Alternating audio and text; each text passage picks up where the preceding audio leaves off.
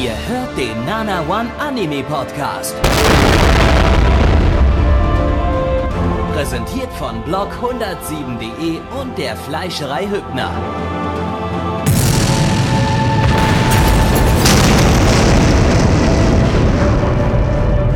Fleischerei Hübner, denn Essen ohne Fleisch ist wie Bauschaum ohne Treibgas.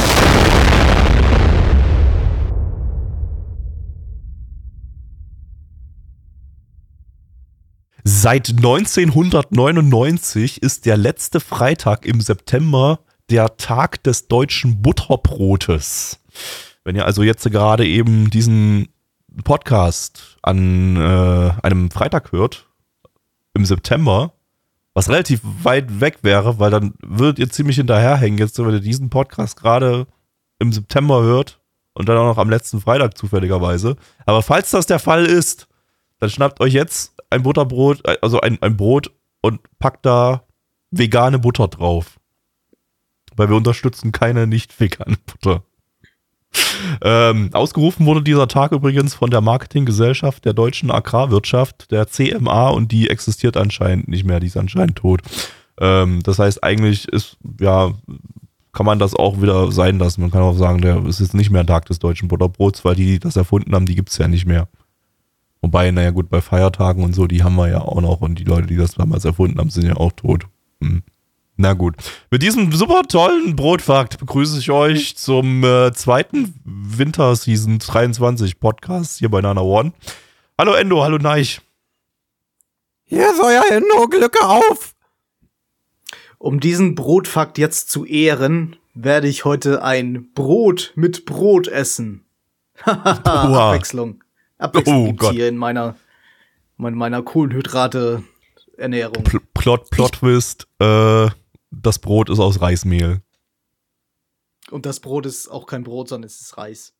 Also ich habe mir gerade aufgeschrieben, äh, dass wir am 28. September äh, den Brottag hier im Nana One Podcast äh, feiern werden. Das ist der ein Donnerstag, das ist ein Tag vor dem Tag des Butterbrots und ich finde, wir sollten diese Tradition äh, aufrechterhalten. Also ich finde, jetzt, wo wir schon Liechtenstein gerettet haben, müssen wir als nächstes das Brot retten. Ähm, und ich finde, das ist eine super Gelegenheit, diese Tradition da hier weiterzuführen und dann eben am, in der Sendung beziehungsweise im Podcast vom, äh, vom, vom, vom 28. September ähm, den Tag des deutschen Butterbrots auszurufen. Gut, also Das ich verlasse mich einfach auf dich, ne, dass du uns da rechtzeitig Ja, Bescheid sagst. Ich habe weil mir das jetzt im das Kalender nirgends. eingespeichert. Okay, Ich hab- das jetzt ich hab der zwölfte oder einfach der, der, der zweite Donnerstag im, im Januar? Nee, der letzte Donnerstag, weil es ist doch, der letzte Freitag ist doch der Tag des Butterbrots und der letzte Donnerstag, aber wir machen freitags so, ja keinen. Stream. Deswegen müssen wir das Okay. am Donnerstag machen.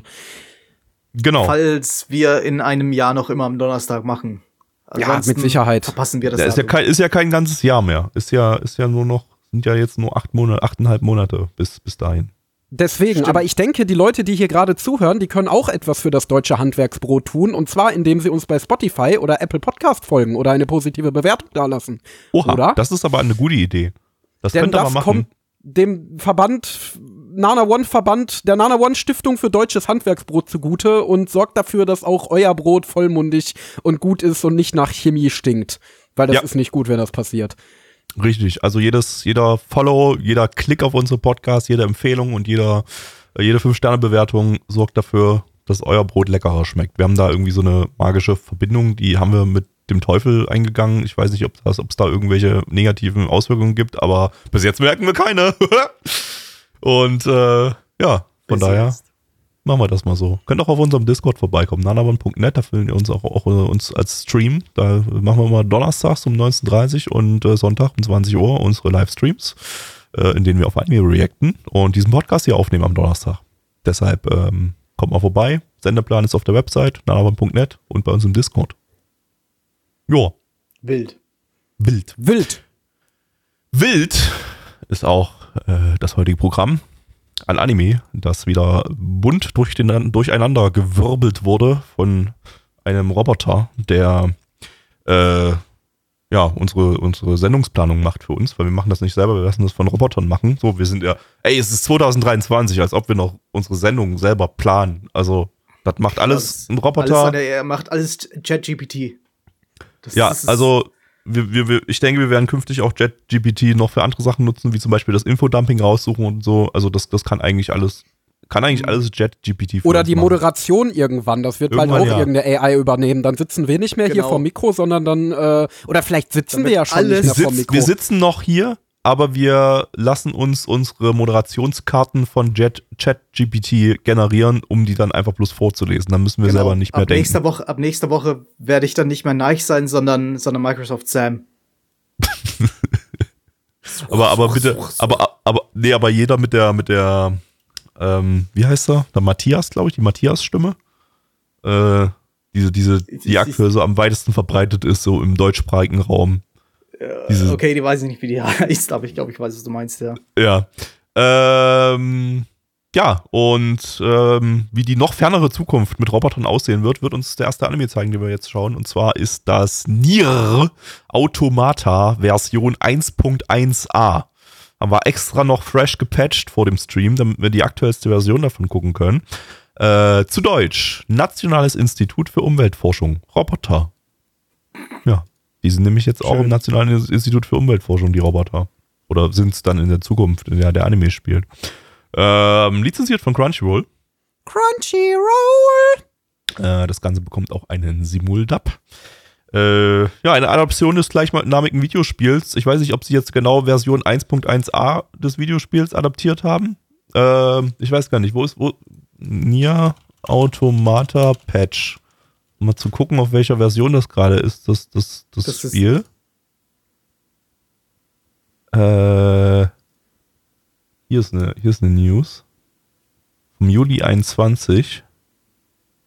Steht aber keine Patchnummer dabei. Äh, Wie soll ich denn jetzt rausfinden, auf welcher Version ich, weiß das es, ist? ich weiß es nicht, ob du noch, ob du, du, du doch einen, einen Witz machst oder ob du da ernsthaft nach Patch, Patches suchst.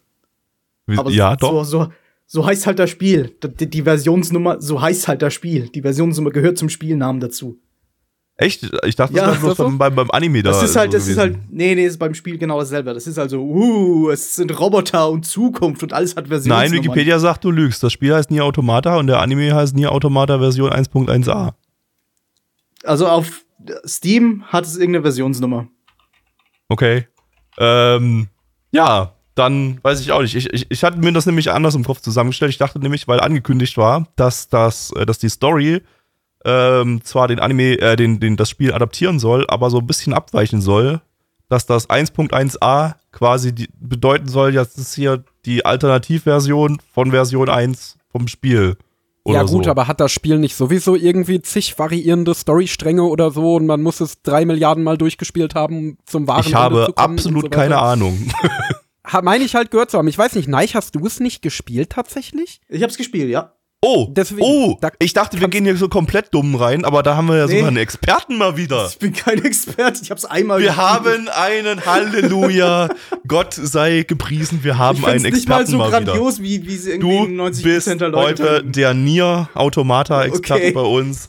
Ähm, vielen Dank, äh, dass du dich dafür bereit erklärt hast. Ähm, ich ich, ich freue mich drauf, dass du äh, mindestens 80 Prozent der nächsten Aufnahme tragen wirst. Oh, wir Äh, haben hier übrigens einen unbestätigten Hinweis aus der Regie, äh, und zwar, dass das Spiel als V1.0 gesehen wird, während der Anime V1.1 im Namen hat. Wohl, offensichtlich. Aha. Ich sehe gerade auch, dass das, äh, dass das Prequel, das halt äh, so quasi geremaked wurde, dass das die Version 1.22474487139 hat. Und das ist halt wirklich legitim so auf Steam. Okay, das, das klingt dann schon so ein bisschen nach einer Meme-Versionsnummer. Ja, Also, nee, selbst, wenn für man eine, das selbst für eine Bildnummer wäre es zu lang. Wenn man das dann in normale Sprache umwandelt, ist das irgendwie Thick Robot Girls oder so. Wahrscheinlich, wahrscheinlich, genau. Ähm, ja, äh, adaptiert von A1 Pictures, die hatten wir letztes Jahr mit Licorice Recoil und Engage Kiss. Ähm, das Spiel ist 2017 erschienen als Sequel zu Nier von 2010. Hast du das auch gespielt, das Original Nier? Nein? nee, nee. Nee, okay. Das ist ja, das ist ja inhaltlich was ganz anderes, glaube ich, ne? Das, das, das, Das ist, das äh, ist halt Original so Nier ist Fa- das ist halt irgendwie. eine totale so ein Fantasy-Welt, ja, genau. Und das ist halt so Zukunftsfantasy, so irgendwie. ja, aber ist dieselbe Welt wohl. Viel Zukunft weniger. Weil, weil das wohl als Sequel direkt äh, äh, gilt. Ne? Also ist es wahrscheinlich dann auch Ja. nicht die, dieselbe Welt. Boah, ich kenne da das alte Spiel zu wenig, ehrlich gesagt. Mir Ich hat weiß, auf dass jeden es da irgendwie Fall Zusammenhänge gibt. Mir hat mal eine Freundin gesagt, die sich mit dem Franchise ganz gut auskennt, dass man wohl auf jeden Fall gut daran ist, wenn man das alte Nier vor Nier Automata gespielt hat. Also das wird Oh. dann wahrscheinlich so ein Ding sein von man checkt Nier Automata trotzdem, aber man hat halt deeperen Lore Insight, wenn man das Vorwissen aus dem alten Spiel hat. Das Original Nier ist auch wiederum ein Spin-off von Drakengard, einem anderen äh, Fantasy-Spiel. Also Ist das ein Spin-off? Ich war mir nie sicher. Ich weiß nur, dass es halt vom, vom selben äh, Director steht, steht ist. bei Wikipedia zumindest steht, dass es ein Spin-off von Drakengard ist. Ähm, Okay. Ja, Dragon aber ja, im Chat wird zumindest gerade äh, im, im Chat wird auf jeden Fall gerade bestätigt, dass es dieselbe Welt ist. Okay. Ähm, genau. Äh, ja, Originalautor Yoko Taro, der ist ja irgendwie auch in der Spiele, äh, also JRPG und J-Action-Game-Szene sehr, sehr bekannt und beliebt äh, als irgend so verrückter Dude. Ich habe ich hab, ich, ich hab, ich hab überhaupt keine. Oh, bei mir klingelt es gerade am, am, am, beim Handy. Ihr, ihr müsst mal weiter das Infodumping übernehmen. Du Erzählt irgendwas über Yoko Taro. Viel Spaß. Äh, Yoko Taro, der hat ein Mitglied aus dem Yoko Cinematic Universe zusammen mit Yoko Ono. Der hat immer eine lustige Maske auf und äh, äh, hat in, auf Twitter öffentlich darum gebeten, äh, dass man Hentai-Fanart seiner Charaktere bitte direkt an ihn selber schicken soll, damit er nicht danach suchen muss. Ja, stimmt, da gab es irgendwie so, so, so, so eine Mini-Kontroverse, dass sich halb Twitter irgendwie aufgeregt hat, dass irgendwie die, die Charaktere so gelootet sind oder gelootet werden in dem ganzen Spiel und Yoko, und, und Yoko Taro einfach so, pff, macht, macht Fanarts, mir doch egal. Macht sie Loot, macht sie Looter noch, noch als ich sie im Spiel ge gezeigt habe. Es gibt ja, es Hallo, ich bin wieder da. sogar mehrere Kontroversen. Einmal hat er ja zum Beispiel auch, da hat irgendein äh, Typ ihm geschrieben, ja, danke, dass du Nier erfunden hast, weil ich habe dadurch meine Freundin kennengelernt, weil die 2B gecosplayt hat und so. Und dann hat Yoko Taro darauf halt nur geantwortet mit, was, du bist keiner mehr von uns, einsamen Singles, du Elender. Und da gab's auch viele Leute, die sich darüber aufgeregt haben, weil sie das von Yoko Taros Seite aus ernst genommen haben. Das waren die Yoko Taro Fakten mit Neich und Endo. Dankeschön. Äh, jetzt kann ich weiter Infodumping machen. Als Regisseur haben wir hier Masuyama Ryochi, das ist der Regisseur von Blend S. Außerdem hat er Assistenzregie bei Great Br Great Pretender gemacht. Das ist die Spodo-Version von Gr- Gr- Great Pretender. Ähm, äh, Charakter Charakterdesigner ist Nakai Jun, der hat die Charakterdesigns bei Gate und Lord L. Meloui the Second Case Files gemacht. Ich weiß immer nicht, wie ich diesen Anime richtig aussprechen soll. Endo, wie spricht man diesen Anime-Titel richtig aus? Äh, die meisten Fans sagen einfach Lord Elmeloy. Oder einfach nur Elmeloy, aber ich glaube ja, Elmeloy, der zweite ist es auf jeden Fall. Also The Second wird schon richtig sein. Okay. Meloy, nicht Meloy. Dann habe ich das auch Nein, immer falsch Meloy, ausgesprochen, wenn ich, das, wenn ich das ausgesprochen habe. Ist das irgendeine historische Figur? Kenn ich gar Nee, nicht. das ist äh, eine Person aus der Fate-Lore. okay. Also aus dem aus der Mages Association, dem Clock Tower. Egal, Nier. Lord Eumel wird gerade vorgeschlagen im Chat. Das finde ich gut. Ich glaube, ich bleibe äh, in Zukunft bei, bei Lord Eumels Case Files. Käsefiles. Käsepfeile. Lord, Lord Eumels Käsepfeile. Nice. Haben wir das. Perfekt. So, ähm, wir nieren uns mal dem Anime an und gucken rein. Bis gleich.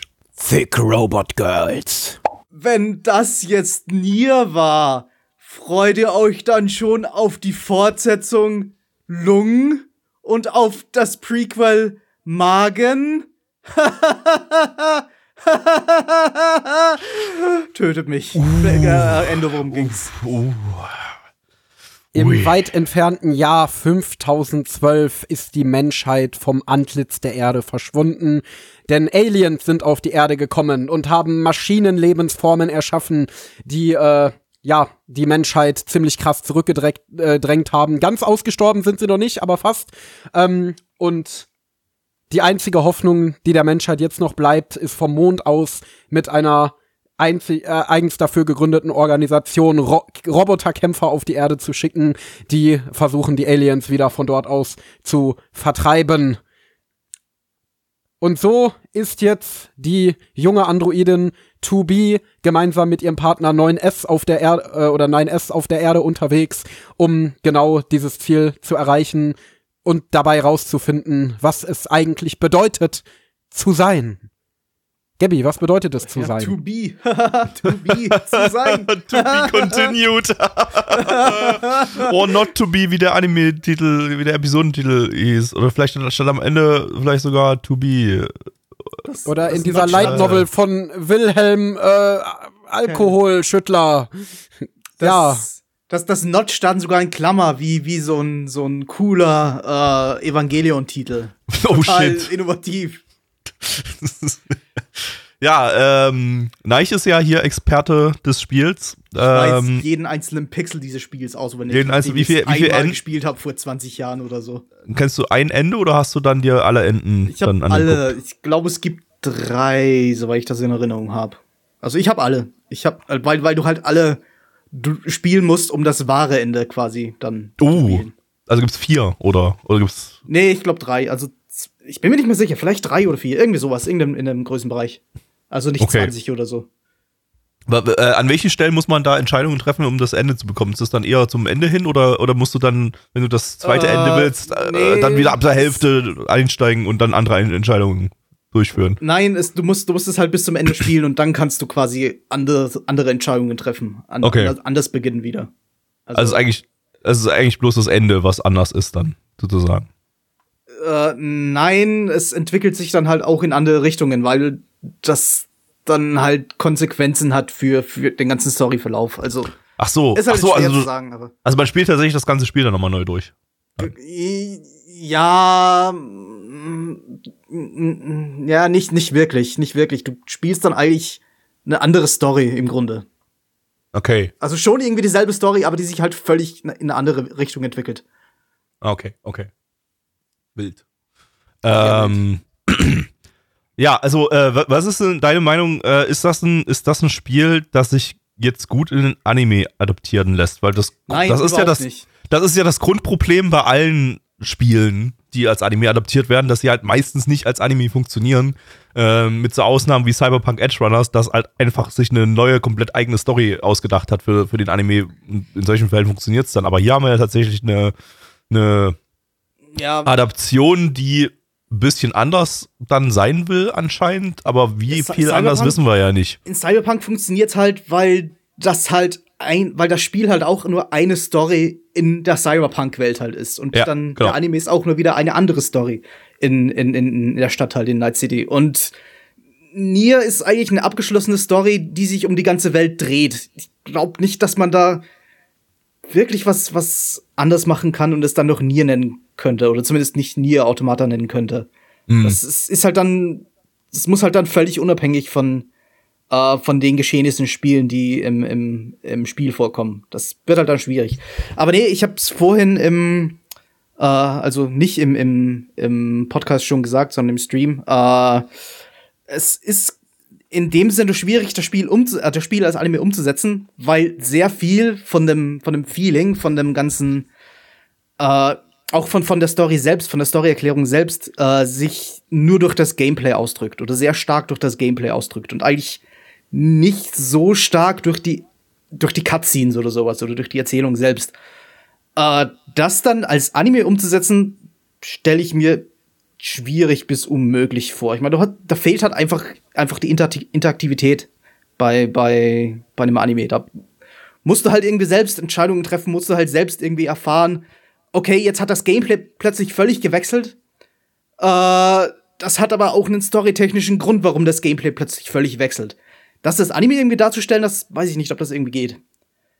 Ja, also äh, hatte ich jetzt auch so ein Gefühl, so in der ersten Folge, dass das halt einfach nur die ersten paar Actionsequenzen äh, aus dem Spiel sind und da jetzt nicht viel irgendwie, weiß ich nicht, sich Gedanken drüber gemacht hat- wurde, das jetzt, das jetzt in eine Anime-Form zu gießen, Genau, genau. sondern In dass das wirklich der- einfach nur der Spielinhalt war, den ich jetzt gerade äh, als Let's Play quasi gesehen habe. In einem der Durchläufe, wo du das, das, den Anfang halt nochmal spielst, hat es eben einen Grund, warum du am Anfang eigentlich so, so eine Drakengard-Version spielst, so ein Top-Down-Shooter.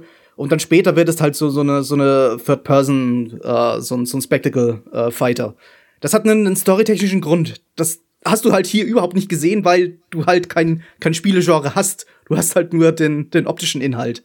Hm. Äh, das dann später irgendwie noch darzustellen, weiß ich nicht, wie das funktionieren soll. Das ist, kann mir fast nur vorstellen, dass die halt einfach die Story irgendwie ändern. Oder dass sie einfach, einfach völlig ignorieren und dann sagen, ja, so war halt das Spiel irgendwie. Das war halt eine Cutscene. Ja. Ich da meine, man kann sich ja man kann sich ja ein wenig Hoffnung machen, da ja, soweit ich informiert bin, Yoko Taro auch hier an der Anime-Adaption beteiligt ist, ähm, dass der vielleicht für gerade solche Entscheidungen zu Rate gezogen wird und sich dann eventuell auch neuen Content ausdenkt. Äh, ich meine, es ist zumindest so, dass im Nier Automata Manga äh, es so ist, dass der, also da immer alle gesagt haben, den soll man nicht anstelle des Spiels lesen, weil der wohl eher so ein Ergänzungswerk zum Spiel ist und irgendwie auf das Spiel aufbaut und äh, viele haben dann im Vorfeld halt die Vermutung geäußert, dass das jetzt im Anime so ähnlich sein wird, also dass der keine 1 zu 1 Adaption ist, sondern vielleicht ja, keine Ahnung, eine weitere von diesen Routen, die Neich gerade beschrieben hat.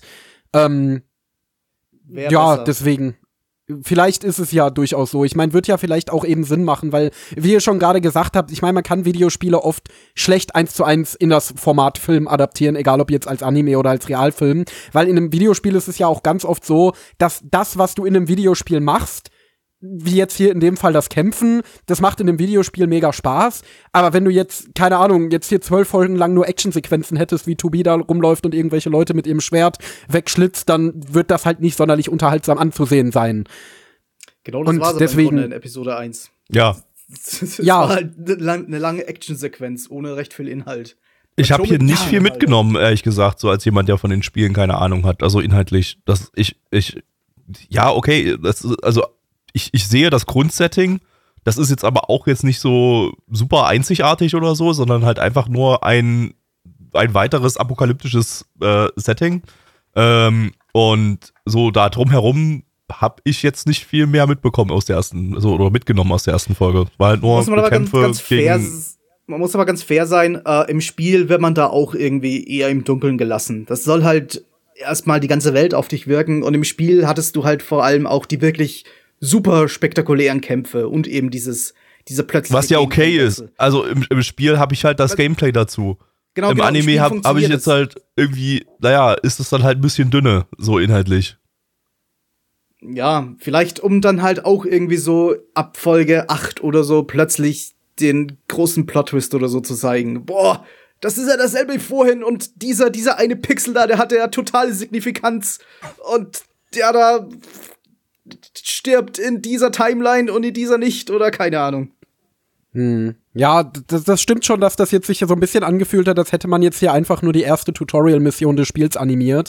Ähm, aber andererseits, ja, bin ich gewillt, dem zu verzeihen, weil erstmal es ist eine Videospieladaption. Vielleicht war es auch so ein bisschen als Fanservice für die Spieler gedacht, dass die sich denken, boah, diesen supergeilen Kampf gibt's jetzt noch mal äh, hübsch animiert ähm, und animiert. Also ja, die Animation ist halt nochmal ein anderes Thema, beziehungsweise die generelle Umsetzung, da kommen wir vielleicht gleich nochmal drauf zu sprechen. Jetzt geht's ja erstmal mehr eher um den Inhalt. Ja, ich weiß nicht, also das, ich krieg halt von allen Seiten mit, dass die Story so unglaublich genial sein soll und der, das Setting so unglaublich genial sein soll. Äh, und die erste Folge wirkte jetzt wirklich nur wie so eine typische Einführungsepisode letztendlich auch. Du kriegst, wirst in ein Setting geworfen, du wirst mit Charakteren konfrontiert, die erleben ein kleines Abenteuer, das sich innerhalb der ersten Folge klärt. Äh, ja, und, und dann am Ende wird schon so ein bisschen geteasert, dass hinter all dem noch viel mehr hintersteckt. Ähm, deswegen würde ich jetzt sagen, ja, es war eher dünn. Ich finde, also für mich hat es als einfach nur stumpfe, bombastische Action funktioniert. Ähm, ja, aber klar, von diesem ganzen super genialen Plot und so weiter hast du noch nicht viel mitbekommen, aber andererseits, wer äh, spielt auch seinen super geilen, komplexen Plot schon komplett in der ersten Episode aus. Ja, klar, klar. Also ich, ich, ich will jetzt nicht hier alle Twists schon haben. Ich will bloß irgendwie, ich verlange irgendetwas, was mich, was mich catcht. Und äh, da das Setting halt jetzt erstmal noch nicht so krass wirkt, äh, war jetzt hier nicht viel dabei, was mich catcht. Und ich muss halt auch einfach sagen, die Action fand ich jetzt auch nur okay. Also, das, das, die hat ihren Zweck irgendwie erfüllt. Die war jetzt aber auch nicht mega krass oder so. Die war jetzt nicht, also ich fand das inszenierungstechnisch ziemlich langweilig. Also die, ja, die Regie, da waren keine interessanten Kamerawinkel drin, da war keine interessante Bildkomposition, keine interessanten Effekte oder sowas drin. Das war wirklich, also wirklich das, das, das Mindestmaß, was man bei sowas erwarten könnte oder sollte ähm, und, und eben einfach nicht mehr. Und dadurch hat ja- jetzt, ich fand, also ich fand, die Action hat nicht großartig geballert. Das war jetzt mi- mittelprächtiges CGI. Haben sich ja die Fans auch schon so ein bisschen drüber beschwert, dass das CGI schlechter als im Spiel ist. Also ähm, ist mir an der Stelle relativ egal, wie äh, wenn das, wenn das CGI irgendwie geil inszeniert wäre oder so, dann, dann wäre das auch okay. Aber so war es halt einfach irgendwie mittelprächtiges CGI und nicht so super krass viel coole Animationen und irgendwie auch nicht irgendwas, was interessant aussah. Also Ich habe ehrlich gesagt das Gefühl, dass das Ding umsetzungstechnisch halt ein absolutes Opfer der Aniplex-Marketing-Maschinerie ist, weil du hast hier diesen super beliebten Titel, dieses super beliebte Videospiel, das sich mittlerweile auch schon oft genug verkauft hat, ähm, wo wir jetzt einen Anime zu machen, wo ja ursprünglich die Ankündigung auch durchaus einige Wellen geschlagen hat. Ähm, und jetzt hast du diesen Fokus auf einzelne nice Sakuga 2D Animationen und die waren wirklich hochwertig. Also da waren wirklich einige Actionsequenzen bei, die wirklich sehr nice animiert waren, die wirklich sehr nice äh, nice ja, auch 3D-Kamerafahrten um einen 2D-Charakter drum hatten oder dass ein 2D-Charakter sehr dynamisch so herumgewirbelt ist, während alles andere drumherum halt sehr sparsam war. Also die Hintergründe waren alle so okay, das CGI war so mittelprächtig und so, aber es wird sich halt heutzutage so sehr auf diese einzelnen Cuts wirklich fokussiert, die dann spektakulär aussehen, die dann irgendwie äh, rausgeschnitten und auf TikTok geladen werden oder so, ähm, dass mittlerweile Studi äh, beziehungsweise nicht unbedingt Studios, sondern Publisher angefangen haben, wirklich die Studios darauf zu konditionieren, sowas zu animieren. Da wirklich so diese einzelnen Peaks herauszuarbeiten, die dann eben geteilt werden. Ähm, und dann hast du hier ja natürlich auch, wie gerade schon im Infodumping erwähnt, einen Regisseur, der ein ziemlich unspektakulären Track Record hat für so ein High-Profile-Projekt. Hat halt ein Aber Slice of Life Anime gemacht vorher, ne? Also ein Slice Genau of Life. Comedy. Ähm, Und äh, das ist ja auch zum Beispiel der Fall bei äh, Solo-Leveling, was ja auch angekündigt ist von A1 Pictures, äh, was ja auch ein äh, großer Hype-Manua ist in dem Fall, äh, äh, auch eher in so eine Action-Richtung geht, wo auch irgendwie ein Regisseur dran sitzt, der auch irgendwie, weiß ich nicht, wäre nicht meine erste Wahl für so ein Projekt gewesen, aber ich kann mir vorstellen, dass äh, A1 Pictures wirklich so, ja, Aniplex Hype Gelddruckmaschine ist, wo dann einfach Anime-Adaptionen von irgendwelchem äh, gehypten Content in Auftrag gegeben werden, die wirklich rein mathematisch quasi nach irgendwelchen vermarktbaren Komponenten zusammengestellt werden. Und das sind hier, hier halt die spektakulären 2D-Action-Szenen. Äh, ja, und, und wo kein Regisseur hintersteht, der irgendwie versucht, da eine künstlerische Vision mit zu erfüllen oder sonst was. Das sieht man dann eher bei Cloverworks. Ja, und das, das ist so ein bisschen meine Vermutung, wieso die Inszenierung hier so ist, wie sie ist. ich meine, Licorice Recoil war gut inszeniert, muss ich sagen. Also es war, ein, war das war ein stabiles äh, Projekt letztes Jahr von A1 Pictures. Ja, gut, das stimmt. Engage Kiss war auch Eigentlich auch, Also ne? der hat mir Also, auch gut gefallen. ja. Äh, tja, keine Ahnung. Vielleicht ist es auch nur hier bei diesem wirklich ultra vermarktbaren Titel. Ich meine, es ist ja auch letztendlich gerade so, dass A1 Pictures hart überlastet zu sein scheint. Also ich meine, die haben zumindest für die nähere Zukunft sehr viele High-Profile-Projekte angekündigt, die alle noch dieses Jahr rauskommen sollen. Äh, Fate Strange Fake wurde jetzt ja schon verschoben von eigen ursprünglich Silvester auf Sommer. Ähm, und da könnte ich mir auch keinen anderen Grund vorstellen, als dass die Produktion halt total brennt. Ähm, Das tja, vermutlich sowieso. Also brennen tut's ja überall in der Industrie, kann man davon ausgehen. Also zumindest bei allen Studios, die mehr als zwei Projekte im Jahr rauskloppen. Ähm, da wird's überall saftig brennen. Also, ähm, ja. Ja.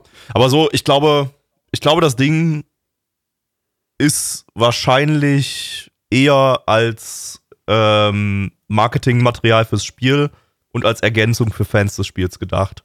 Ähm, so, so jetzt von mir aus würde ich jetzt sagen, ich glaube, ich würde lieber das Spiel spielen. Ich habe von dem Gameplay ein bisschen was gesehen von dem Spiel, fand ich cool. Habe ich entsprechend auch schon länger im Kopf, äh, dass ich das mal spielen möchte. Ähm, und ich glaube, da werde ich den Anime nicht vorwegnehmen, sondern eher vielleicht mal irgendwie als Ergänzung zum Spiel äh, gucken, wenn mir das Spiel gefallen hat, weil so, ja, ähm, ja, Das fand heißt- ich das. Das heißt, du wirst WoW weiter, sp- weiterspielen.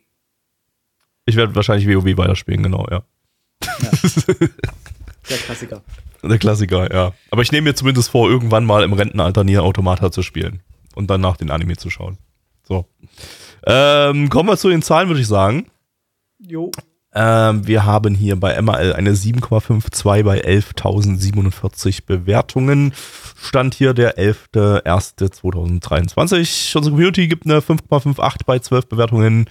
Und was sagt denn der Neich? Äh, ja, das war halt insgesamt eine sehr durchschnittliche Produktion. Dafür, ich meine, ja, inhaltlich wird's halt erst auch im Spiel so richtig gut, aber wenn der Anime das Spiel so umsetzt, wie er jetzt Episode 1 umgesetzt hat, dann wird's halt auch inhaltlich nicht mehr der große Überflieger. Ich gebe hier mal eine 5 von 10, eine schöne Mitte. Gabby. Ähm, ja, von mir auch eine 5 von 10. War total okay, aber mehr halt leider auch irgendwie nicht. Endo. Äh, ich halte es da genau wie du. Ich habe auch vor, äh, erst irgendwann mal das Spiel zu spielen und mir dann den Anime ergänzend anzuschauen. Ähm, ja, wie du schon sagst, Folge 1 hatte inhaltlich noch nicht so viel zu bieten. Äh, an sich, so vom Setting und den Charakteren und so, hat es mich zumindest interessiert. Ich fand es solide umgesetzt. Ich gebe eine 6 von 10, aber die absolute Offenbarung war das hier bei weitem nicht.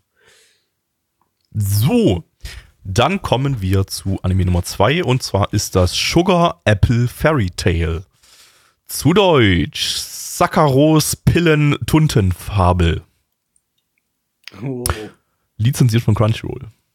Crunchyroll!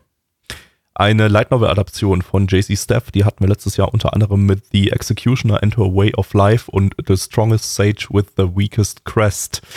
Ähm, die Novel lief von 2010 bis 2015 in 17 Bänden, ist also abgeschlossen, ausnahmsweise mal. Keine, keine Werbung für eine. 2010 bis 2015 15. 17 Bände. Ja.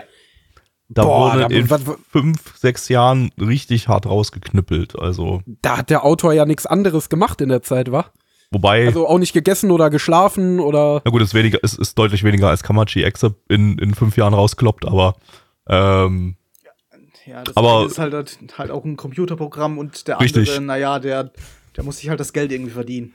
Das eine ist halt eine KI, die schon seit 2003 besser als Chat, Chat GPT ist und das andere, ja, ist halt ein Mensch, ne? äh, Regisseur ist Suzuki Yohei, der hat bei Urara Melocho und Blended With äh, Regie geführt. Der ist ja so, so einer von den kreativen Dudes bei, bei JC Staff. Oder so der, so der eine kreative Dude. Da, der, der eher so ein bisschen ungewöhnliche Regie hat äh, und auch so eher ungewöhnliche Projekte macht. So, mal gucken, vielleicht wird das ja was Cooles. Äh, Charakterdesignerin ist äh, Isuka Haruko, das ist die Charakterdesignerin von Josie, der Tiger und die Fische und von Horimiya. Ja, dann äh, wir uns das mal an. Hallo Leute, hier ist wieder eure Kirby-chan und ich gebe euch mal ein voll, voll, voll, voll verrücktes Update, mit dem ihr voll nicht gerechnet hätte. Und zwar, nachdem ich Sasukes Kinder ausgetragen habe und in meiner Sozialwohnung gestorben bin, bin ich in einer Fantasy-Welt wieder erwacht und da gehe ich zu einem Sklavenhändler und was sehe ich da? Meinen Sasuke-Kun! Ja, und dann bin ich mit Sasuke-Kun auf ein Abenteuer gegangen und hab ihn dann darum gebeten, mich verbal zu misshandeln, weil ich ihn nämlich gar nicht als Sklaven behandeln wollte. Aber ich das so super finde, wenn er mich so gegen die Tür von meinem Bauwagen drückt, indem ich zusammen mit Peter Lustig Crystal Meth anbaue. Und das ist total verrückt. Jenny, worum geht's? Ja, im Prinzip das, was, was Endo gerade erzählt hat. Wir haben hier ein Mädchen, die äh, Kirby-chan, die ist äh, 15 Jahre alt und hat schon ihr Leben lang mit ihrer Mutter zusammen Crystal Meth hergestellt und, und Koks. Und äh, in, in ihrem Kle- Süßigkeiten. eigentlich Süßigkeiten, ja, aber eigentlich ist es, ist es Koks, ist einfach Koks. Ähm, und ähm, ja, dann haben so einen kleinen, kleinen Wagen da, wo die das, wo die das hergestellt haben und transportiert haben, so äh, und damit äh, rei- reisen können. Aber die Mutter, die ist dann irgendwann gestorben, hat sich gesagt, kein Bock mehr auf, auf Drogen und oder wurde irgendwie vom Kartellboss erschossen oder irgendwie sowas, keine Ahnung.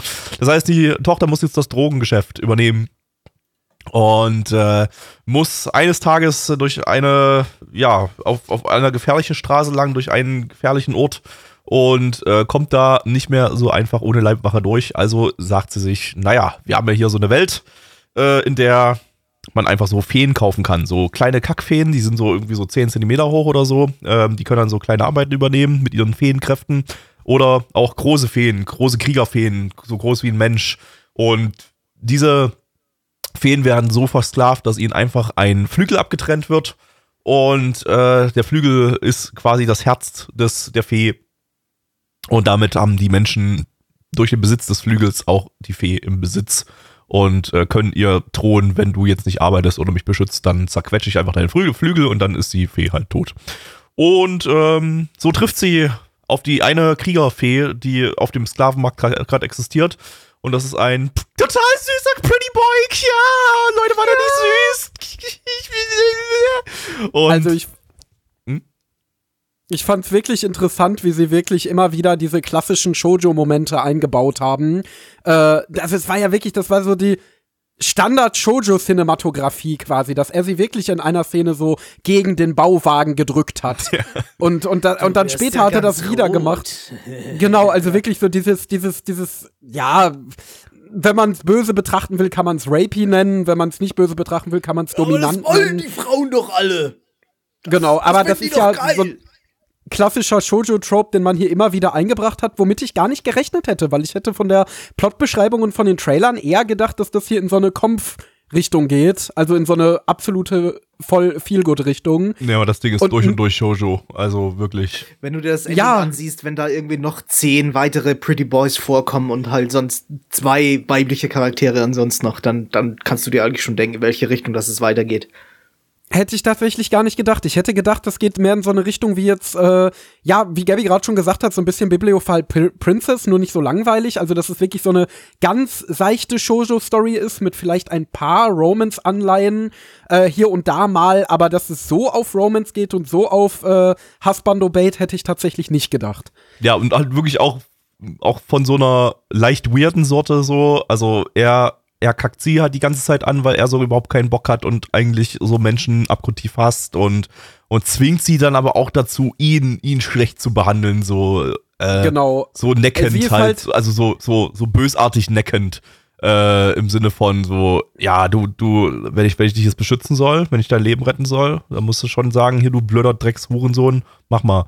Sonst, sonst, genau. sonst, sonst scheiß ich auf deinen Flügel und verbrenne ihn weil sie will sich unbedingt mit ihm anfreunden und ist sowieso äh, total gut zu den Elfen und versteht gar nicht, wieso äh, die versklavt werden und will seine Freundin sein und er denkt sich, nee, verhalte dich mal nicht wie ein Freund, verhalte dich wie mein Meister äh, und, und versucht sie da so ein bisschen rein zu groomen. Äh, ja, sie ist, sie ist halt das, quasi das naive Mädchen in dieser ja irgendwie dreckigen Welt, die aber viel zu bunt und äh, Bonbonfarben dargestellt ist. Ähm, und äh, er, er, will, er will ihr quasi klar machen, was für eine Dreckswelt das ist. Und äh, ja. Ja, das ist es. Fand ich irgendwie schade. Wie gesagt, also ich habe mich total darauf gefreut. Also ich finde die Prämisse so ein Mädchen, das Süßigkeiten macht und jetzt durch die Gegend zieht äh, und so weiter. Das, also das, das hätte so ein nicer comfy Travel äh, äh, Roadtrip Anime sein können, wo sie wirklich immer wieder so rumzieht und dann macht sie erlebt sie da so kleine Abenteuer und macht nebenbei ihre Süßigkeiten. War ich down für. Den Stil finde ich total hübsch, also die Hintergründe finde ich total toll. Ähm, ich mag das auch generell wie die ganze Welt gestaltet ist, also auch wie das Dorf gestaltet war äh, und so weiter. Mit da, da wurde mit so einem leichten Bilderbuch Artstyle gearbeitet, aber irgendwie alles auch ja fast schon realen Dörfern nachempfunden. Also es hatte für mich so einen leicht französischen Vibe. Äh, hat mir eigentlich echt gefallen. Also da hätte ich mir so ein Roadtrip-Ding echt angeguckt und ich glaube, das wird es auch ein Stück weit, aber ich glaube, es wird kein Kompf. Also ich glaube, es wird nicht einfach super comfy und entspannt und schön, sondern ja, wie du schon sagst, eine Shoujo-Story. Also ich, ich denke, wir können davon ausgehen, dass sie ihn wahrscheinlich nicht nach drei Tagen schon freilassen wird, so wie es am Anfang angesprochen wird. Ähm, und von daher wird dann wahrscheinlich dieses dieses groomende, rapey Shoujo-Ding da, diese Zweckgemeinschaft einfach weiter, weitergeführt da. Könnte und, mir schon gut, äh, gut vorstellen, dass sie nach drei Episoden halt dann in der Stadt ankommt und dann naja, dann lässt sie ihn halt frei, aber ah, er hat sich dann halt doch so ein bisschen in sie verguckt und dann, dann ja. bleibt er geht halt ja, geht ja auch, oder? ich meine, kann, kann auch inhaltlich nur in diese Richtung gehen, weil wenn er frei sein möchte, könnte er ihr einfach den Kopf abreißen, weil es wurde vorher erwähnt, dass drei Menschen beim Versuch, ihn zu fangen, gestorben sind. Das heißt, so, so ein kleines, schmächtiges 15-jähriges Mädchen könnte er einfach, einfach, einfach mit einem Schlag wahrscheinlich töten und äh, ihr ganz easy peasy den Flügel nehmen, den sie bloß als Kette um ihren Hals trägt. Man, was also er ja auch probiert hat. Theoretisch, wenn sie jetzt nicht tatsächlich die nächsten 72 Stunden wach bleibt und immer auf ihren Flügel oder auf seinen Flügel aufpasst, dann wird er wahrscheinlich früher oder später irgendwann, irgendwann mal auf die Idee kommen, sie halt nachts äh, wegzuschnappen oder ihr eben halt den, den Kopf abzuhacken. Aber wahrscheinlich wird es darauf hinauslaufen, ja, sie lässt ihn frei und er bleibt halt doch noch irgendwie bei ihr. Wobei ich irgendwie mir im Es passiert wahrscheinlich, es passiert wahrscheinlich irgendetwas, wodurch sie nicht da ankommen, wo sie ankommen wollen, und dann müssen sie eben lang, weiter, weiter so oder in so, dieser so, so Gemeinschaft zweck, zweckmäßig halt zusammenbleiben. Genau, ja. Wobei ich mir im Ending irgendwie gedacht habe, so oft ist der Typ irgendwie gar nicht mehr vorgekommen. Ich weiß, sie kann natürlich auch nur, auch nur vom, vom, vom Ending selbst sein. Das ist halt so stilmäßig, ja, okay, hier sind halt die restlichen Charaktere, äh, so sein wird. Aber mir kam irgendwie vor, im Ending war gar nicht so allzu viel dabei. Er hat halt kurz mit ihr getanzt, aber Das sind aber die einzigen beiden, die gelistet sind als Hauptcharaktere. Also die anderen, Okay. alle anderen Charaktere sind als Nebencharaktere gelistet. Okay, okay, dann, So. dann, dann wird es wahrscheinlich weiterhin hauptsächlich um die beiden gehen. Und die anderen sind halt auch irgendwie da, um, um ein bisschen Ja-Gefühle auszulösen bei den Zuschauern. Wahrscheinlich, genau, so ein bisschen so einen kleinen Pseudo-Harem aufzubauen oder irgendwie Genau. sowas. Ähm, ja, also, ja, also stimme ich Endo zu, das Ding war optisch hübsch, also mh, hatte, hatte eine comfige Atmosphäre so, aber inhaltlich war das mir halt wirklich viel zu sehr Standard-Shoujo und ich, ich, ich, ich kann mit diesem, mit diesem Rapey-Style Shoujo äh, überhaupt nichts anfangen und äh, ja, Charaktere, die sich so verhalten, die gehen mir dann mehr auf den Sack als alles andere. Da bin ich halt einfach nicht die Zielgruppe. Von daher, ähm, ja, weiß ich nicht. Also ist, an sich ist die Prämisse ja nett, aber pff, ich weiß nicht. Ist halt, ist halt irgendwie, ich, ich weiß nicht, ich habe so das, das ist sowieso, als, als, ob, als ob das eher was für 14-jährige Mädchen wäre. Oder so 12, Ja, 12 bis ist es- 16-jährige. Mit Sicherheit auch. Und für die ist es aber, glaube ich, auch nett. Also ich glaube, wenn ich jetzt ein Shoujo-Fan wäre oder ein junges Mädchen in dem Alter, äh, dann ist es, glaube ich, solide Kost für die. Also es ist, wie gesagt, es ist äh, stabil produziert, jetzt kein Sakuga-Feuerwerk, aber sah durchgehend solide aus, hatte sogar zwischenzeitlich ein, zwei ganz okaye Action-Animationen. Ähm, ja, ist, äh, hübsch, äh, bedient Genrekonventionen, war jetzt nicht überdurchschnittlich schlecht geschrieben oder so. Also wie gesagt, ich glaube in dem Bereich, also im Shoujo-Bereich gibt's ja unglaublich wenig generell ähm, als Anime. Ähm, und ich glaube, da ist das durchaus schon stabil. Also da für Fans, also falls ihr unsere zahlreichen äh, 12- bis 14-jährigen weiblichen Hörer äh, neue Anime-Kost sucht, dann ist das hier eine große Empfehlung für euch. Dann wird euch das mit Sicherheit gefallen. Ja, Ja, ja, kann man so stehen lassen. Wollen wir zu den Zahlen gehen? Ja, geh Gut. Auf MRL haben wir eine 7,44 bei 3032 Bewertungen. Stand hier der 11.01.2023. Unsere Community gibt eine 5,4 bei 15 Bewertungen. Endo. Ja, äh, wie gesagt, es ist nicht das gewesen, was ich mir davon erhofft habe. Das war, was es jetzt letztendlich war, das, was es sein wollte, und zwar eben eine Shoujo-Geschichte, so eine Shoujo-Abenteuergeschichte, war es nett. Ist jetzt nicht unbedingt, worauf ich stehe, deswegen gebe ich mal eine 5 von 10 äh, und bin mir auch relativ sicher, dass ich es nicht weiterschauen werde, weil ja, dafür war es mir dann einfach zu sehr nicht mein Ding. Nein. ja. Ich, habe keinen Trailer gesehen, ich hatte daran gar keine Erwartungen. Das ist, das ist halt irgendwie so ein Ding, da bleibt mir der Kopf leer. Da, da, da sehe ich, da ich den Anime und denke mir nichts dabei. Ja, das ist ein Anime, der existiert. Ich weiß nicht, ob er mir gefällt oder nicht. Ich habe keine Ahnung. 5 von 10, Gabby. Ja, heute, heute, heute ist Gleichschaltungstag, nachdem wir letzte Woche eigentlich ziemlich unterschiedliche Bewertungen hatten und das total spannend war, wir, sind wir heute alle gleichgeschaltet. Ich gebe auch, auch hier eine äh, 5 von 10. Also, ähm, ja, ist nicht mein Ding, aber es ist halt auch jetzt nicht irgendwie totale Kacke und äh, da fand ich äh, Bibliophile Princess von der letzten Season, dem ich ja, glaube ich, eine 3 gegeben hatte, halt dann doch deutlich schwächer als, als das hier. Oh Ähm, ja. der war ja einfach pure Langeweile und hier war zumindest keine Langeweile drin und das war zumindest irgendwie, Ja. hatte Ja. zumindest eine kreative Idee, war stabil produziert, war halt einfach nur nicht für mich. Und damit ist eine, ist das eine, ist es für mich eine okay 5 von 10. So, wir kommen zu Anime Nummer 3. Da muss ich mal kurz auf meiner Liste gucken, welcher das überhaupt ist. Ach ja, jetzt wird gekocht. Und zwar in äh, Tondemo Skill der Isekai Horo Meshi im internationalen Titel Campfire Cooking in Another World with My Absurd Skill. Zu Deutsch. Zeltbrandzubereitung in einer anderen Welt mit meiner hanebüchenden Kunstfertigkeit. Zeltbrände solltest du besser nicht zubereiten, aber wenn du, wenn das dein Hobby ist, tu dir keinen Zwang an. Ja, macht, mach, mach, macht der Hauptcharakter wahrscheinlich dann hier. Ich freue mich auf die Zeltbrände. Ähm, lizenziert von Crunchyroll. Crunchyroll. Eine Light Novel Adaption von ähm, Mappa. Wow, Mappa! Bestes Studio aller Wir haben neuen Attack on Titan gemacht und Chainsaw Man und Jujutsu Kaisen. Und Vinland Saga Staffel 2 diese Season. Ah, und One Punch Man Staffel 3 laut Leaks. Oder ist das mittlerweile bestätigt?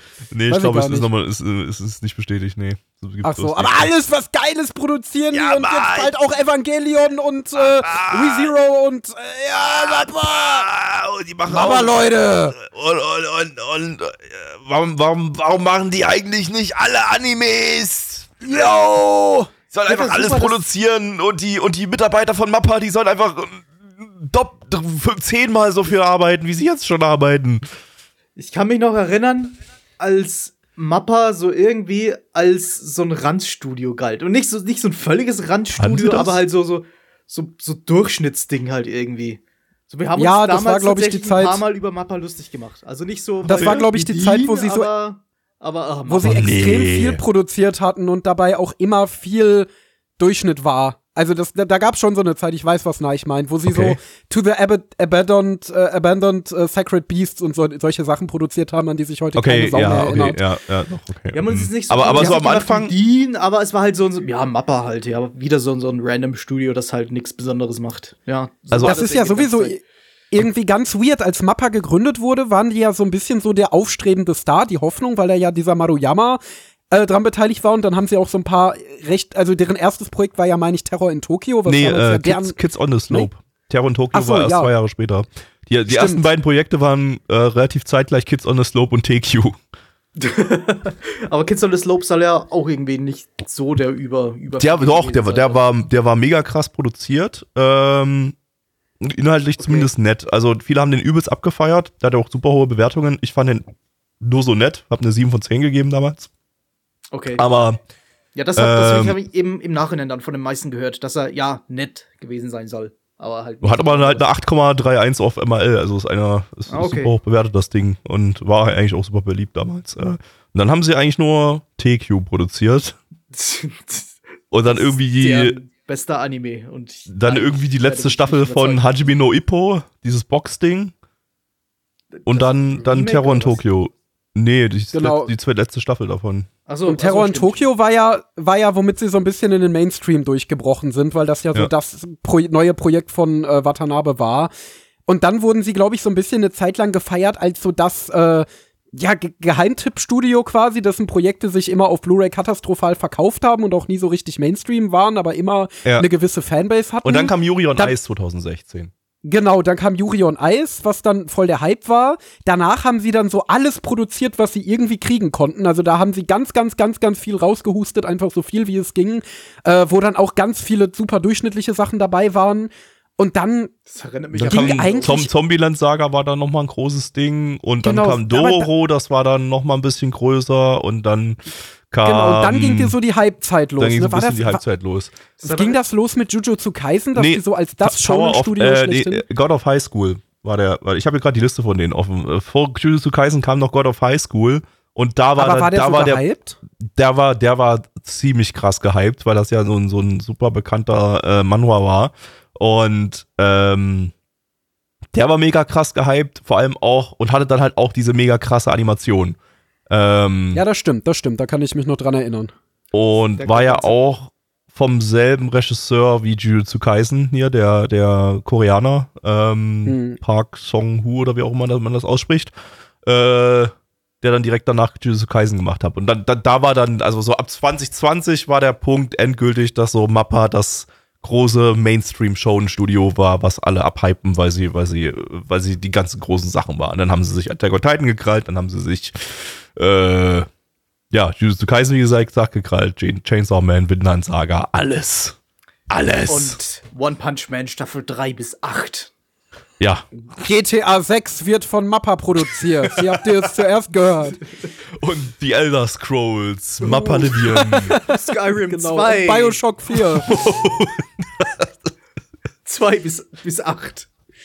Skyrim 2 bis 8, ja, das wird mega gut. Der ganze Anfang von der Geschichte hat mich jetzt irgendwie so an, an Manglobe erinnert, die auch irgendwie so, so eine kleine Fangemeinschaft haben und, äh, oder hatten und dann irgendwie dann versucht haben, so alles Mögliche pro zu produzieren und dabei aber nie nicht über. Durchschnitt rausgekommen sind. Und dann haben sie, haben sie so in, in ihren letzten Jahren sich noch so auf ein, zwei äh, so Kassenschlager äh, konzentriert, so wie eben äh, The World God Only Knows, das halt irgendwie so das einzige Ding war, das, das jemals Geld bei denen gemacht hat. Und dann sind sie halt gestorben. Dann haben sie noch Samurai Flamenco und Gangstar produziert, die alle beide komplett, komplett gestorben sind. Ja, also, eben. So, so. Also die sind halt nie bis zum Hype gekommen. Und Mappa ist halt doch dann bis zum Hype gekommen und dann halt halt hat das halt irgendwie überlebt. Ja, Ich Mappa glaube, der große Vorteil ist, dass Mappa ein, einfach genau zur richtigen Zeit mit der richtigen Sentim äh, mit der richtigen Mentalität am richtigen Ort war, weil ich glaube, Mappa hat sehr hart von dem Anime-Boom der letzten Jahre profitiert und dass eben Un Studios gesucht wurden, die sehr viel, sehr schnell produzieren konnten. Und genau das hat Mappa sich zu der Zeit zur Unternehmensphilosophie gemacht. Da gibt's auch einen interessanten Sakugaboro-Artikel zu. Ähm, und haben halt, und das ist ja auch zum Beispiel der Grund, warum Attack on Titan da gelandet ist. Die wollten das ja in so einer engen Deadline haben, dass selbst Studio Wit, die ja schon dafür bekannt sind, krass zu crunchen, gesagt haben, nee Leute, wir sind raus, in dem Zeitrahmen schaffen wir das nicht. Und Mappa hat gesagt, ja, machen wir! Mit unseren Corporate Slaves kriegen wir das schon hin. Es ist halt Und, einfach, äh, Mappa ist halt einfach traurig. Kapitalismus im Endstadium. Äh, Ja. Und also wirklich, Und wirklich, es funktioniert. und es funktioniert halt irgendwie. Genau, und und, die Leute genau feiern damit das halt ab. Genau, und genau da, da waren sie halt zur richtigen Zeit einfach. Genau in der Zeit, in der äh, die, man mit dieser Mentalität sehr viel erreichen konnte. Und so haben die sich halt hochgearbeitet und ja. So Aber hier haben wir jetzt ein. Side-Projekt von Mappa. Also kein, kein Chainsaw Man, kein Vinland Saga, was sie ja parallel jetzt dazu machen. Ähm, von daher gucken wir mal, ob das jetzt. Äh, ich meine, Mappa gewinnt automatisch bei den Fans mittlerweile, aber, aber wir gucken mal, wir gucken mal, ob das Ding jetzt äh, wirklich so krass produziert ist, dass es äh, nicht auch von irgendeinem anderen Studio kommen könnte. Ähm, ja, es ist eine Light Novel Adaption, hatte ich gerade schon erwähnt, glaube ich. Ne? Die Novel läuft seit 2016 ähm, und wir haben ja auch einen von der von Mappas Zeitregisseurin. Also äh, der Regisseur hat äh, Kakiguru Staffel 2 und Remain gemacht. Dieses äh, was war, war Rem- Remain dieses dieses Wasservolleyball-Ding? Ich glaube Waterpolo. Waterpolo, ja. Äh, Äh, okay, ja. Genau, genau. Also wirklich zwei absolute Side-Projekte von, von Mappa. Ähm, ja, genau. Gut, dann gucken wir mal rein. Rein in die Mappe. Ja, hallo liebe Freunde, willkommen zurück zum Magie Isekai Kochstudio. Heute kochen wir den schönen Wurstjulasch. Dazu braucht ihr schön Wurst aus der Verpackung hier, schön mit, mit, mit viel, viel äh, äh, äh, Haltbarkeitsmachungszusätzen, Konservierungsstoffen, dem ganzen Kram. Das gehört dazu.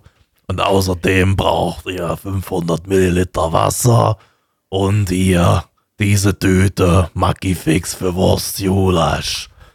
Also, jetzt haut ihr die Wurst in den Topf und das Wasser dazu und kocht das auf und dann rührt ihr das fix rein und dann rührt ihr das um.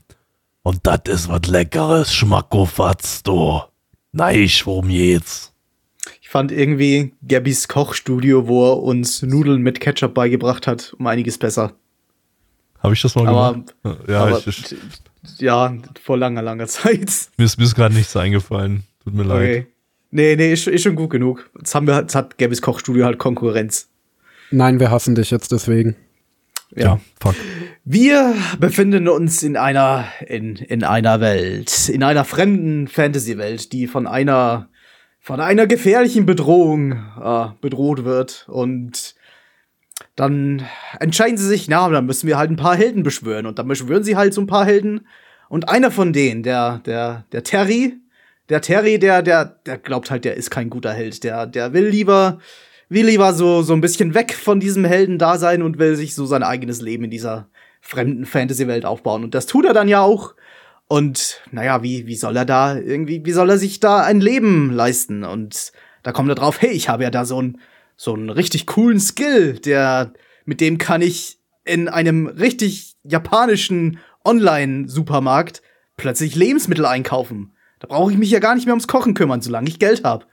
Ja, aber da denkt er sich, na ja, in dieser Stadt, die, die ist irgendwie nix. Da muss ich in eine andere Stadt. Aber da, da draußen auf dem Weg, da sind sicher ein Haufen gefährliche äh, Fantasy-RPG-Kreaturen. Da kann ich einfach so alleine gehen. Und er holt sich dann so eine Abenteurergruppe und sagt, ja, wenn ihr mich mitnehmt, dann werde ich für euch kochen. Und diese Abenteurergruppe, die halt nichts anderes kennt als außer so trockenes Brot und so Beef Jerky und das, was man halt so so in, in der armen Fantasy äh, so so RPG-Gruppe kennt. Ähm, da ist er natürlich total beliebt, weil er plötzlich so so richtig richtiges Kochen äh, so so richtig, richtig kochen kann und richtiges Kochzeug mitbringt, obwohl das eigentlich nur so so japanische Fertigsuppen und Soßen sind. Aber egal, mit dem ist auf jeden Fall total beliebt. Und mit denen wird er jetzt total spannende Abenteuer erleben. Meinst du nicht auch, Endo? Äh, ja, ich hoffe mal, dass er keine spannenden Abenteuer, äh, äh, Abenteuer erlebt, Sondern weil dieser Anime Abenteuer. eigentlich genau das war, was ich mir vom Anime davor erwartet habe. Also so ein bisschen, ja, Fantasy Slice of Life Kampf eigentlich. Also es war ja wirklich ganz entschleunigt, ganz entspannt, einfach nur so seine Erlebnisse, wie er da so langsam seine ersten Gerichte kocht, wie er sich dann dieser Party anschließt. Ja, zwischendurch gab's auch ein bisschen aufgeregtere Segmente. Da gab es mal Action-Szenen, in Anführungszeichen, die natürlich absolut dem Chainsaw Man-Standard von Mappa entsprochen Alter, haben. da hat Mappa, so richtig ehrenlos geliefert, Bruder. Ja, also das wirklich, war- oh. also das waren so krasse Standbilder mit, mit Speedlines dazwischen. Holy nein, nein, nein, nein. Gabby, Gabby, Gabby, Gabby, Gabby, das waren keine Standbilder mit Speedlines, das war einfach eine Dekonstruktion von Animation. Deswegen, also da hat Mappa das Holy Genre shit. Anime mal wieder komplett revolutioniert, einfach so hops genommen. Äh, ja, nee, aber ansonsten, es war eine relativ chillige Atmosphäre tatsächlich. Ähm, ja, ich muss ehrlicherweise gestehen, es war mir stellenweise ein bisschen zu chillig und belanglos. Also, wir waren ja auch teilweise bei dem Anime nicht ganz so konzentriert wie bei denen davor und sind dann so ein bisschen in unsere Konversation abgeschweift und ich glaube, das Und ist so hat einfach irgendwann angefangen wieder zu lachen und wir ich wussten habe nicht irgendwann warum. angefangen, random mein Lachflash zu bekommen. Äh, und ich glaube, das ist so die ehrlichste Kritik, die wir an Anime geben können, weil wenn wir dann irgendwann abschweifen währenddessen, dann äh, haben wir etwa uns ent entweder uns was unglaublich Spannendes zu erzählen oder er ist einfach nicht so unglaublich fesselnd. Aber ja, genau Was das ja aber das okay ja im ist. Grunde auch sein. Ja, genau. Es ist okay bei, bei, der, bei dem, was es ist. Es ist nämlich halt einfach ein Slice of Life Cooking Isekai und ähm, ich finde, er macht da seinen Job eigentlich ganz ordentlich für das, was es, für das, was es ist. Man muss da natürlich drauf stehen. Also ich fand das auch super chillig. Ähm, ich fand das ganz witzig, wie er da aus seinem, seinem Online-Supermarkt äh, diverse Sachen rausholt und die und, und war dann eher so gespannt, was er sich fürs nächste Gericht eben ausdenkt, äh, um äh, an, an irgendwelchen japanischen Gewürzpasten oder was auch immer, um seine, um seine Abenteurergruppe da zu überraschen mit seinen äh, kulinarischen Köstlichkeiten. Und das fand ich aber eigentlich ganz, ganz nett und, und chillig. Also, ähm, ja, gibt's, gibt's Besseres aus der Kategorie, ganz klar. Aber ich fand, er hat seinen Job eigentlich, eigentlich ganz nett gemacht. Also ich war hier, ich war hier eigentlich durchgängig ähm, okay unterhalten. So. Ich, ich fühle den jetzt nicht ganz so. Äh, vielleicht ein bisschen mehr, als ich meinem, meinem Ersteindruck, den ich vor einer Woche oder ein paar Tagen hatte. Äh, aber mir ist ja dann doch ein bisschen zu sehr belanglos. Die erste Hälfte fühlte sich wirklich wie eine 0815 äh, äh, Isekai-Einführungsstory an, bis dann halt der äh, da- das, das die, die Eigenheit des Anime halt hervorkommt, dass er in diese, äh, in diesen Online-Supermarkt eingreifen kann. Ähm, und dann wurde es quasi, also der größte Unterhaltungsfaktor wurde dann, finde ich, der Food Porn. Dass dann halt das Essen schön gezeigt wird und dass sich die Leute freuen, hey, das ist richtig gutes Essen und das schmeckt total und wir freuen uns gleich auf die nächste, nächste Mahlzeit. Das ist ganz nett. Da fehlt dann mir persönlich aber doch ein bisschen was dazwischen. Also irgendwie ist es was? Nee, nee, red erstmal weiter. Jetzt hast du mich rausgebracht. Jetzt hat den Faden verloren. Ähm, ja, Foodporn. Ja, nee, keine Ahnung mehr. Sag du, was, was du sagen wolltest. Also ich fand, der, der Foodporn hätte ein bisschen foodporniger sein können. Der war jetzt, äh, das sah okay aus so für Anime-Essen, aber da war jetzt so zum Beispiel, ja, klar, also der Goldstandard Food Wars wurde nicht erreicht und ähm, äh, Ja. Restaurant to Another World sah auch leckerer aus, so das Essen hier, um jetzt nochmal vielleicht einen Isekai-Contender zu nennen. Aber ja, war, war okay. Also da war zumindest, es, war- es war zumindest nicht einfach bloß einfarbiges Essen, das irgendwie so reingematscht wurde ins Bild, sondern es war zumindest äh, Essen, das, Das- irgendwie nach, nach, nach durchgestylten, glänzenden Essen aussah und dadurch schon so ein bisschen, ein, ein bisschen äh, die, die Leckerli-Reize beim Schauen weckt. Aber es, es war jetzt nicht, äh, Nee, es war jetzt nicht der krasseste Anime-Food-Porn. Mit dem, mit Das dem Essen war auch Goldstandard tatsächlich besser animiert als die Kampfszenen. Also, Ja, das der, wenn die dann irgendwie mit den Stäbchen so ein, so ein Stück Fleisch hochgehoben haben, dann war das, hat sich das dynamischer bewegt als die Charaktere. Das ist mir aufgefallen durchaus. Also da wurde der Fokus aber ja auch ganz richtig gesetzt hier bei so einem Projekt. Eben, eben. Ähm, Wäre ja. irgendwie traurig, wenn bei einem, einem Anime, wo es wirklich zumindest primär ums Essen geht, äh, wenn da das Essen nicht auch gut aussieht in irgendeiner Weise.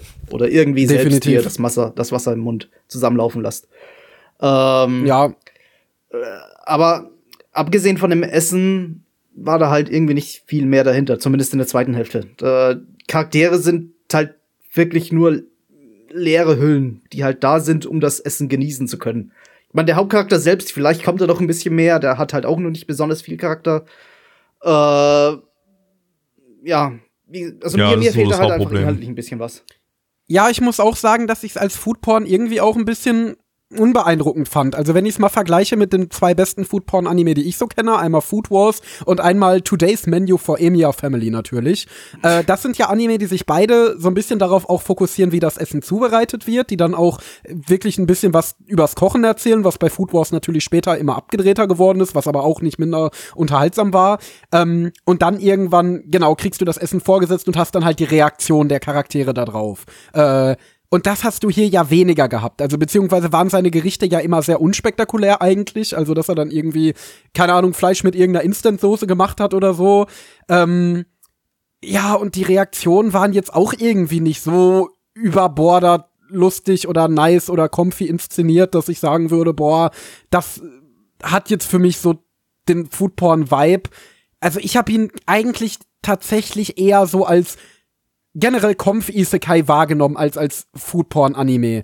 Also ich glaube, wenn man den Food-Aspekt da rausnehmen würde und der schließt sich einfach nur so eine Abenteurergruppe an, mit der er jetzt so ein bisschen chillig durch die Lande reist, dann wird er genauso funktionieren. Das Ding ist, ich glaube, Foodporn funktioniert auch wirklich nur richtig, wenn das Essen, was da gezeigt wird, auch wirklich Essen ist, das wir uns vorstellen können. Da hier jetzt Fantasy-Fleisch zum Beispiel verwendet wurde oder so, ist das für uns wieder nicht mehr so nahbar wie, wie, wie so ja, Naja. Essen aus Food Wars oder aus Restaurant to Another World, wo, äh, wo ja auch kein Essen aus der anderen Welt gezeigt wurde, sondern ein Essen aus unserer Welt, weil ja da das Restaurant selber geisekite wurde.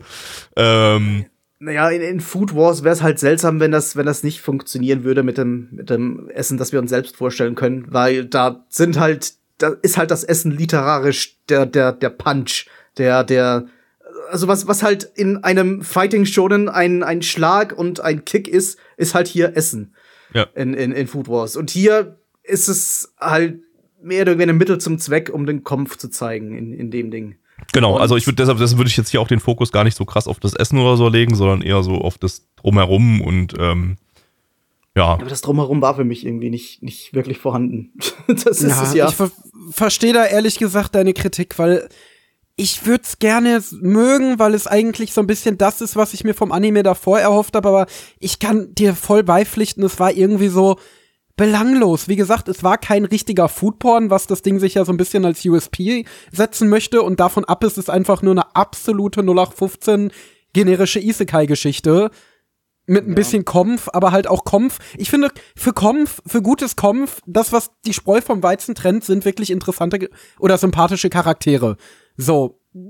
das ist es einfach so. Judo Camp würde nicht so gut funktionieren, wenn die Mädels nicht so sympathisch wären. Wenn das wirklich einfach nur irgendwelche leere Hüllen von Charakteren wären, äh, dann wäre das halt auch gleich ein viel schlechter Anime, schlechterer Anime, weil er literally nur besteht aus Menschen gehen campen. Und das ist hier Isekai-Menschen äh, lernen sich kennen und reisen durch die Lande. Und das sind halt absolute 0 auf 15 Isekai-Menschen, uninteressante Isekai-Menschen. Ja, und deswegen glaube ich wirklich, das Ding hat, also es war stabil umgesetzt, die Inszenierung war stabil, die Optik war stabil. Man hat gemerkt, dass es ein Side-Projekt von Mappa ist, also ihr dürft da natürlich nicht ansatzweise etwas auf dem Niveau von äh, Sachen wie Jujutsu Kaisen oder Chainsaw Man oder sonst was erwarten.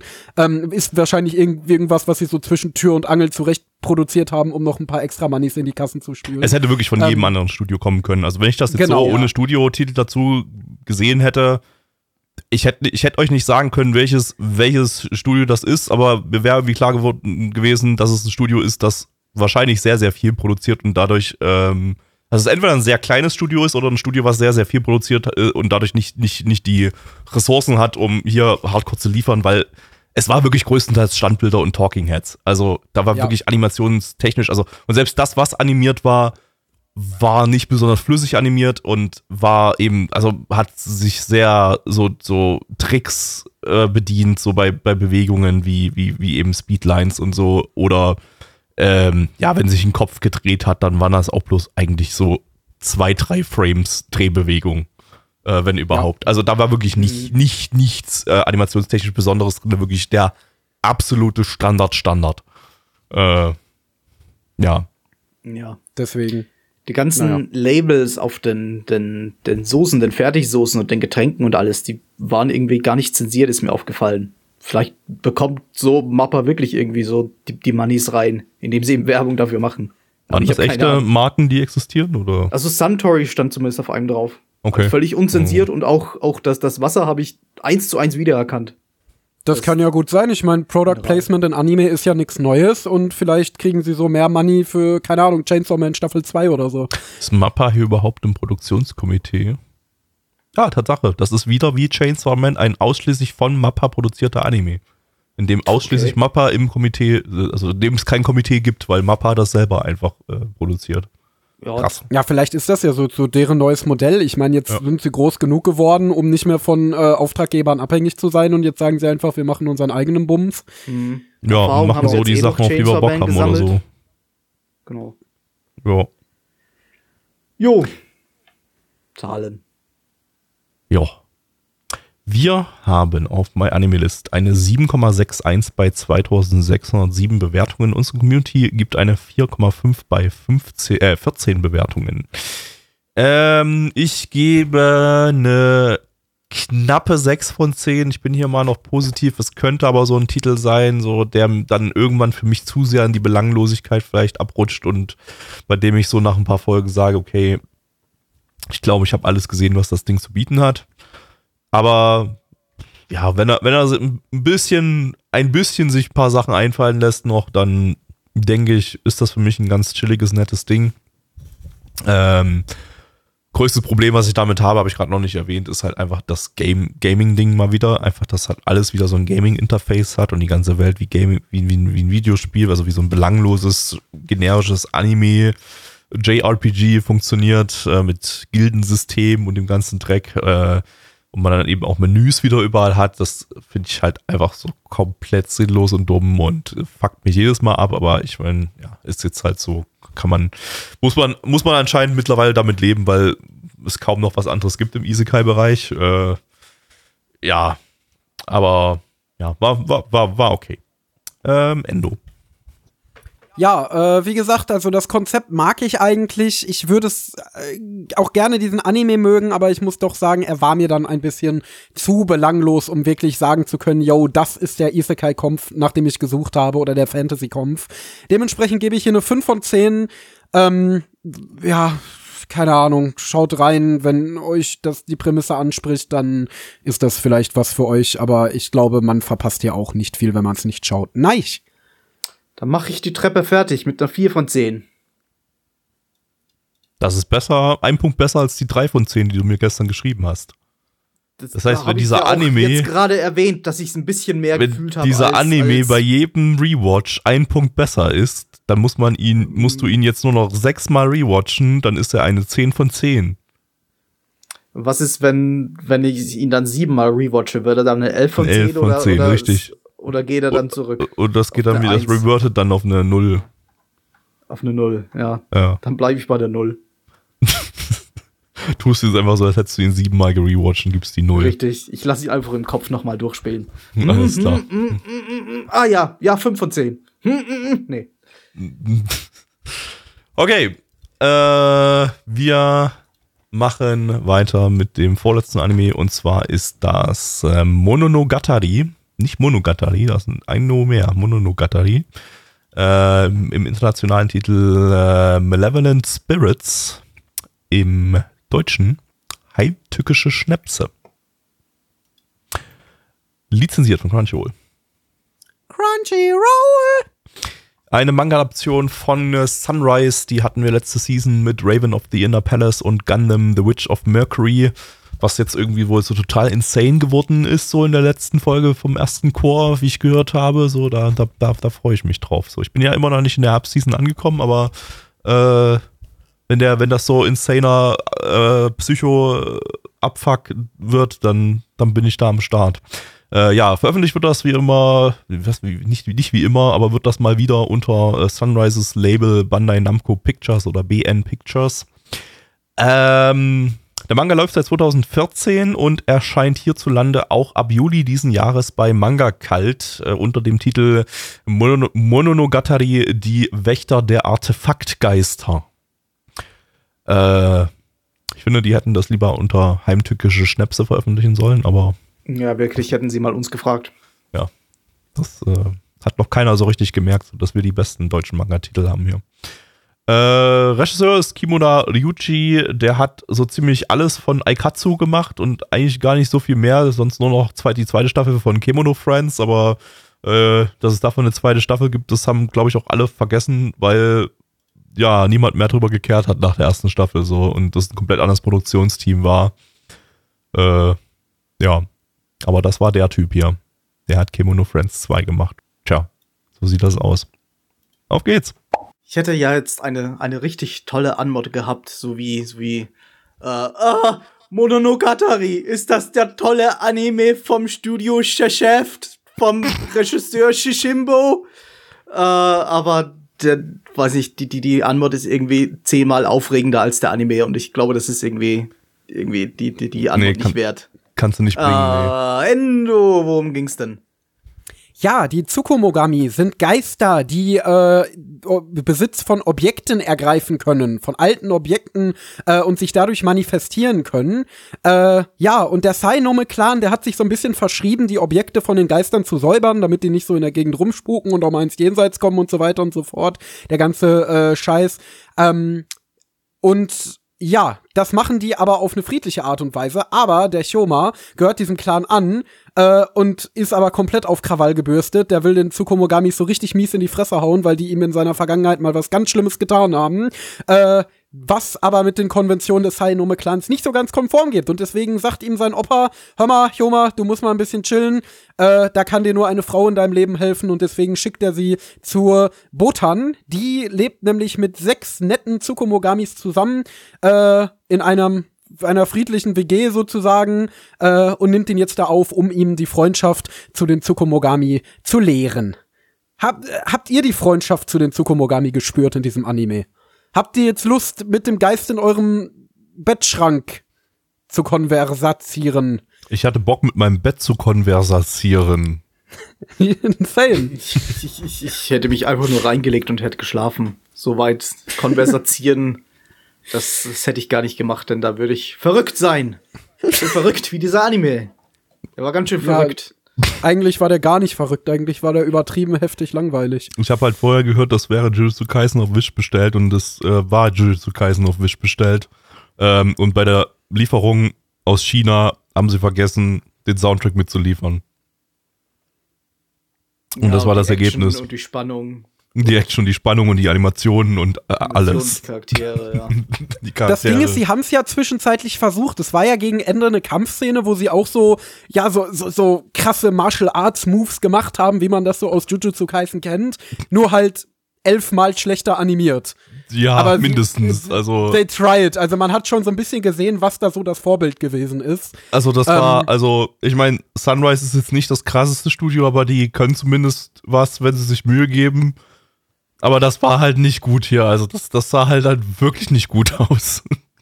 Nee, es war halt auch so absolut dröge erzählt. Also ich muss ja ehrlich sagen, ich finde die Prämisse gar nicht mal so übel, dass jetzt dieser Typ, der diese äh, Tsukumogami hasst, äh, das ist halt mal eine andere Art von Geschichte, dass du jetzt halt ihn nicht als Dämonenjäger hast, der dir jetzt äh, ja einen nach dem anderen ausschalten muss ähm, und alle Titanen schlachtet. Äh, der Ehren, der hier übrigens auch extrem krass aussieht wie Ehren. Ähm, also da haben sie sich wirklich fast den ganzen Anime aus verschiedenen Titeln zusammengeklaut. Ähm, sondern dass du halt diesen Ansatz hast von, okay, er lernt jetzt jemanden kennen, der denen wohlgesonnen ist und äh, lernt jetzt so ein bisschen, ja, sich mit denen zu verständigen und so weiter. Also das, das, das finde ich ist eine coole Idee. Also da wie gesagt, ich hatte den Titel eigentlich auch in meiner Liste von Dingen, die diese Season ganz interessant sein könnten. Aber es ist so langweilig und dröge umgesetzt. Ey, wirklich, also man kann, also man konnte es nicht langweiliger inszenieren und es könnte keine langweiligere Regie haben als das Ding hier. Also es ist wirklich, also Standbilder, Standard, Standard Blickwinkel, äh, Gesichter von vorne die meiste Zeit, ähm, Kämpfe, ja, war wirklich also nichts. Ähm, und, ja, und das Soundtrack war nicht Allerschlimmste, vorhanden, wie du schon gesagt hast. Soundtrack, das war das genau das Allerschlimmste. Die meiste Zeit haben halt Charaktere sich miteinander unterhalten und es gab im Hintergrund einfach nichts. Nicht mal Vogelgezwitscher, Grillengezirpe, Zikaden oder irgendwas, was irgendeine Soundkulisse gibt. Es gab einfach gar keine Soundkulisse. Es gab einfach keine Musik, keine Geräusche, keine Effekte, einfach nur Stimmen. Ruhige halt auf, Stimmen, wenn du, wenn die du, mich sehr, sehr müde gemacht haben, halt als sie miteinander auf. geredet haben. wenn du, wenn du den, den Anime minimierst und dabei irgendwas anderes tust und dabei nur die Stimmen hörst und du halt merkst, Was du natürlich hey, nicht getan hast. was ich natürlich nicht getan habe. ähm, das fällt dir dann besonders auf, wie wenig oder wie, wie viel so eine Soundkulisse eigentlich ausmacht. Das, das denkst du dir normalerweise halt gar nicht, weil so auf, in, einer- in einer halbwegs kompetenten Soundproduktion ist das halt immer dabei. Und erst wenn es dann fehlt, denkst du dir, boah, das macht einen fast müde. Und dadurch, dass es eben wirklich fast nur Konversationen waren. Und du die Kamerawinkel zwischen, naja, manchmal ist sie ein bisschen tiefer, manchmal ist sie ein bisschen höher, aber sie zeigen immer auf die Gesichter, immer auf die Gesichter, immer auf die Gesichter. Wenn da halt so gar nichts dahinter ansonsten auch noch ist und eben die Soundkulisse auch noch fehlt, dann hast du halt nichts. Dann, dann ist der Anime nichts. Er ist nichts. Ja, und, und ich hatte auch das Gefühl, dass du in der Erzählung gar keine, ich sag mal, ich nenn's mal, ich kenne den Fachbegriff dafür nicht, also so Tempogewichtung hattest. Also alle Szenen sind einfach so vor sich hingeplätschert. Wirklich, als würde jemand den Manga lesen und würde den wirklich immer in der gleichen Geschwindigkeit lesen und gar nicht, dass du hier mal ja, so, so, so eine Spannungssekunde hattest, ja, also gar keine Suspense so in dem Sinne, äh, sondern wirklich die Szenen so langweilig, wie es nur geht, hintereinander abgespult. Wirklich, ja, als, als hätte wirklich eine KI die Inszenierung gemacht und hätte wirklich einfach nur, ähm, ja, Manga-Szenen visualisiert und hintereinander geschnitten.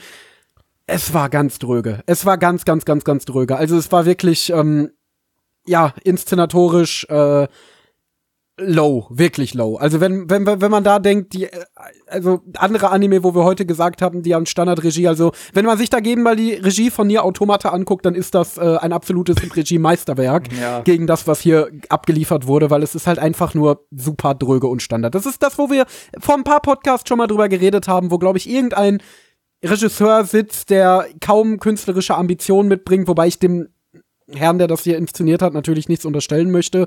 Ähm, äh, wo man dann einfach denkt, ja, und ich habe in meiner Ausbildung gelernt, man muss Shots immer mindestens drei Sekunden ins Bild einblenden. Und die Kamera muss immer so und so positioniert sein und der Kopf muss immer ganz zu sehen sein. Und irgendwie so den Vibe habe ich hier bekommen, dass da wirklich irgendjemand ohne jegliche Kreativität äh, vom Reißbrett aus quasi hier die Inszenierung zusammengeklöppelt hat und auch nicht so wirklich gekehrt hat, da jetzt irgendwie kreativ oder so dran zu gehen. Vielleicht noch in den Sequenzen, die wirklich mehr oder minder schamlos Jujutsu Kaisen kopieren wollten. Ich meine, ich Ah, mein, der, der Typ hat jetzt zehn Jahre lang ausschließlich Aikatsu gemacht, das ja, glaube ich, eigentlich als, äh, also das ist, ist ja super beliebt irgendwie aus irgendeinem Grund. Das ist ja so ein, so ein Kinder-Idol-Franchise.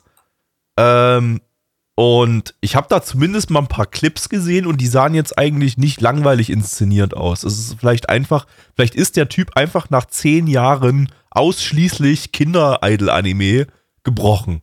Das ist halt einfach jetzt so, der kann jetzt nur, der kann jetzt nur noch Aikatsu. Der, der kann nichts anderes mehr. Und jetzt, jetzt ist Sunrise aber fertig mit Aikatsu, hat gesagt, das, das Franchise ist jetzt abgeschlossen. Und jetzt, äh, und jetzt, jetzt, jetzt, jetzt, jetzt wird der Typ woanders an, eingesetzt, bei anderen Sunrise-Projekten und denkt sich jetzt so, Digga, was soll ich denn jetzt machen? Hier sind überhaupt keine Idols drinne. Was soll ich denn jetzt? Hier funkelt doch gar nichts. Hier ist doch gar kein Killer-Killer. Was, was, was? Digga, ich bin völlig überfordert. Und, und ja, das, das, äh, das ist wahrscheinlich das, was hier passiert ist. Ja, oder er denkt sich, Jujutsu Kaisen, nee, ich mach einfach mal nix, bis der nächste Idol-Anime kommt. jetzt. Bis ich das nächste Love Life machen darf bei Sunrise, äh, mache ich hier einfach mal nichts und lasse diesen äh, automatische Inszenierung Generator die Inszenierung generieren. Ja, Ja, so Nutze den Manga als Storyboard. gebrochen ist halt wahrscheinlich wirklich die beste Erklärung. Das sah halt auch nicht so aus, als wären das jetzt irgendwie so äh, Idol-Anime-Kamerawinkel oder so gewesen. Da war halt, es ist halt, als hätte er den, den, den Movie Director 2004 für Windows 98 nur die Demo-Version gehabt und deswegen hat er nur vier aus, also vier, vier Kamerawinkel zur Auswahl. Und, und ja, die Premium-Version, die wollte genau bei so funktioniert. Anime-Regie. Ja. Du hast es. Du hast, hast, hast, hast rausgefunden. Du hast den Code geknackt hinter Ja. der Anime-Regie. Ja, die anderen, die anderen Regisseure haben halt schon die, die Vollversion von Sunrise bezahlt bekommen. Und er halt noch nicht. Yo. Okay. Ähm, wollen wir bewerten? Jo. Ja, mir fällt zumindest sonst echt nichts ein, was man dazu noch sagen könnte. Ja. Auf ML hat das Ding eine 6,67 bei 1207. Äh, äh, äh, genau. 1272 Bewertungen. Stand hier ist immer noch der 11.01.2023. Unsere Community gibt eine 3,53 bei 15 Bewertungen. Nein. Äh, eigentlich, eigentlich hat mir das Ding überhaupt nichts gegeben. Äh, aber zwei fühlt sich zu böse an. Ich gebe eine drei. Endo. Mhm. Ich hab, bin tatsächlich in derselben Zwickmühle. Ich habe genau über das Gleiche nachgedacht. Also es hat mir so gar nichts gegeben. Komm, ich bin mutig. Ich bin hier der Mutige. Ich gebe eine 2 von 10. Ich fand's echt nicht so toll. Gabby. Gabby Ja, also, ja. Nicht schlecht, wenn er eine zwei gibt. Hast du Jetzt fühle ich mich nicht schlecht. Ja, ja jetzt hat's Endo vorweggenommen. Jetzt fühle ich mich nicht schlecht, wenn ich die 2 gebe. Ich gebe auch die 2 von 10. Goddammit. So. Tja. Wenn Nein. ich, wenn ich meine, meine Wertung ändern könnte, würde ich eine 4 geben. Haha. Wow.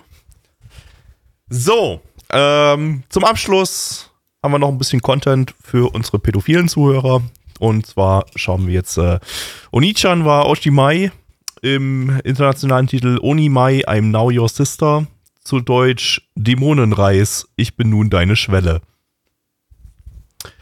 Äh, lizenziert von Peppermint, die bringen das im Simulcast bei Akiba Pass. Was war denn der Akiba-Pass-Jingle? Akiba Pass. Akiba-Pass. Also das Stottern gehörte da eigentlich nicht mit rein, das war einfach bloß ich, der sich gerade verschluckt hat, Ach während so. er das ausgesprochen hat. Also Sehr schön. Aber das ist jetzt dein, dein, dein Endo-Original-Jingle. Genau, das ist jetzt mal meine Endo-Abwandlung. Genau. ähm, eine Manga-Option von Studio Bind, das ist das Mushoku Tensei Studio, das gegründet wurde, um Mushoku Tensei zu produzieren und jetzt produzieren sie gerade kein Mushoku Tensei anscheinend, sondern machen das Ding hier dazwischen, obwohl ja eigentlich von Mushoku Tensei schon die zweite Staffel angekündigt ist. Macht gefälligst mehr Mushoku Tensei. Weil das Ding ist, glaube ich, auch ganz in Ordnung, weil ich habe zufälligerweise bei dem Ding aus irgendeinem Grund den Manga gelesen. Das ist wieder so das Ding, wo ich irgendwie irgendein dummes Panel gesehen habe im Internet. Und dann habe ich mir den Manga angeguckt. Lange bevor der Anime überhaupt angekündigt war. Also ist äh, locker drei Jahre her oder so, dass ich in den Manga reingelesen habe. Und dann habe ich schon so ein paar Kapitel gelesen, so. Und ich glaube, es war okay. Aber ich habe nicht mehr so viel Erinnerungen. Ich habe nur mitbekommen, dass der Anime deutlich luder ist als der Manga, weil der Manga ist super harmlos. Also das, der besteht eigentlich nur aus so kleinen, kleinen Witzchen, der sich, äh, die sich um äh, ja, Transgender-Themen äh, drehen quasi, weil das ist ja hier der, der zweite Transgender-Anime dieses Season, den wir, den wir behandeln. Wow. Äh, und äh, ja, der Manga läuft seit 2017, erscheint hierzulande äh, als ab sofort Schwester bei Manga Jam Session. Äh, der Regisseur hat hier sein Regie-Erstlingswerk, der war vorher Episodenregisseur bei Mushoku Tensei. Äh, Charakterdesigner ist Imamura Ryo.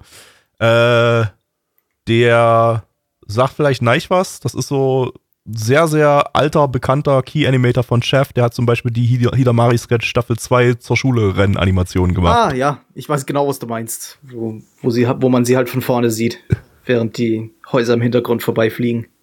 Genau. Also Ja, nicht ja. nur von vorne, sondern auch so aus verschiedenen anderen Ja, Perspektiven. ja, aber das ja, ist halt genau, die ja. erste Szene. Aber Das die weiß ist- ich sogar auch. Die ist, die ist super bekannt, die Szene. Und Ja. der, genau, die ist, die ist von dem Dude. Ähm, der, genau, der ist jetzt hier nicht, auch nicht nur als Charakterdesigner, sondern auch als Animation Director und Key Animator hier mit am Start.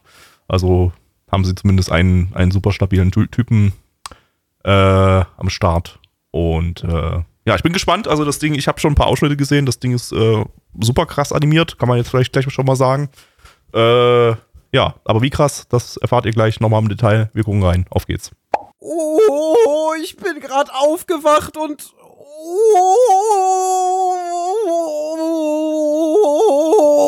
Oh, Gabby, worum geht's?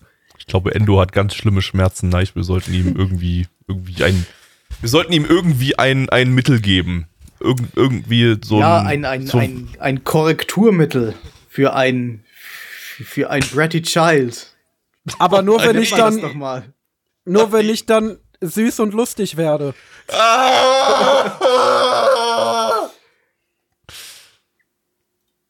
Hilfe. Ja, Ja.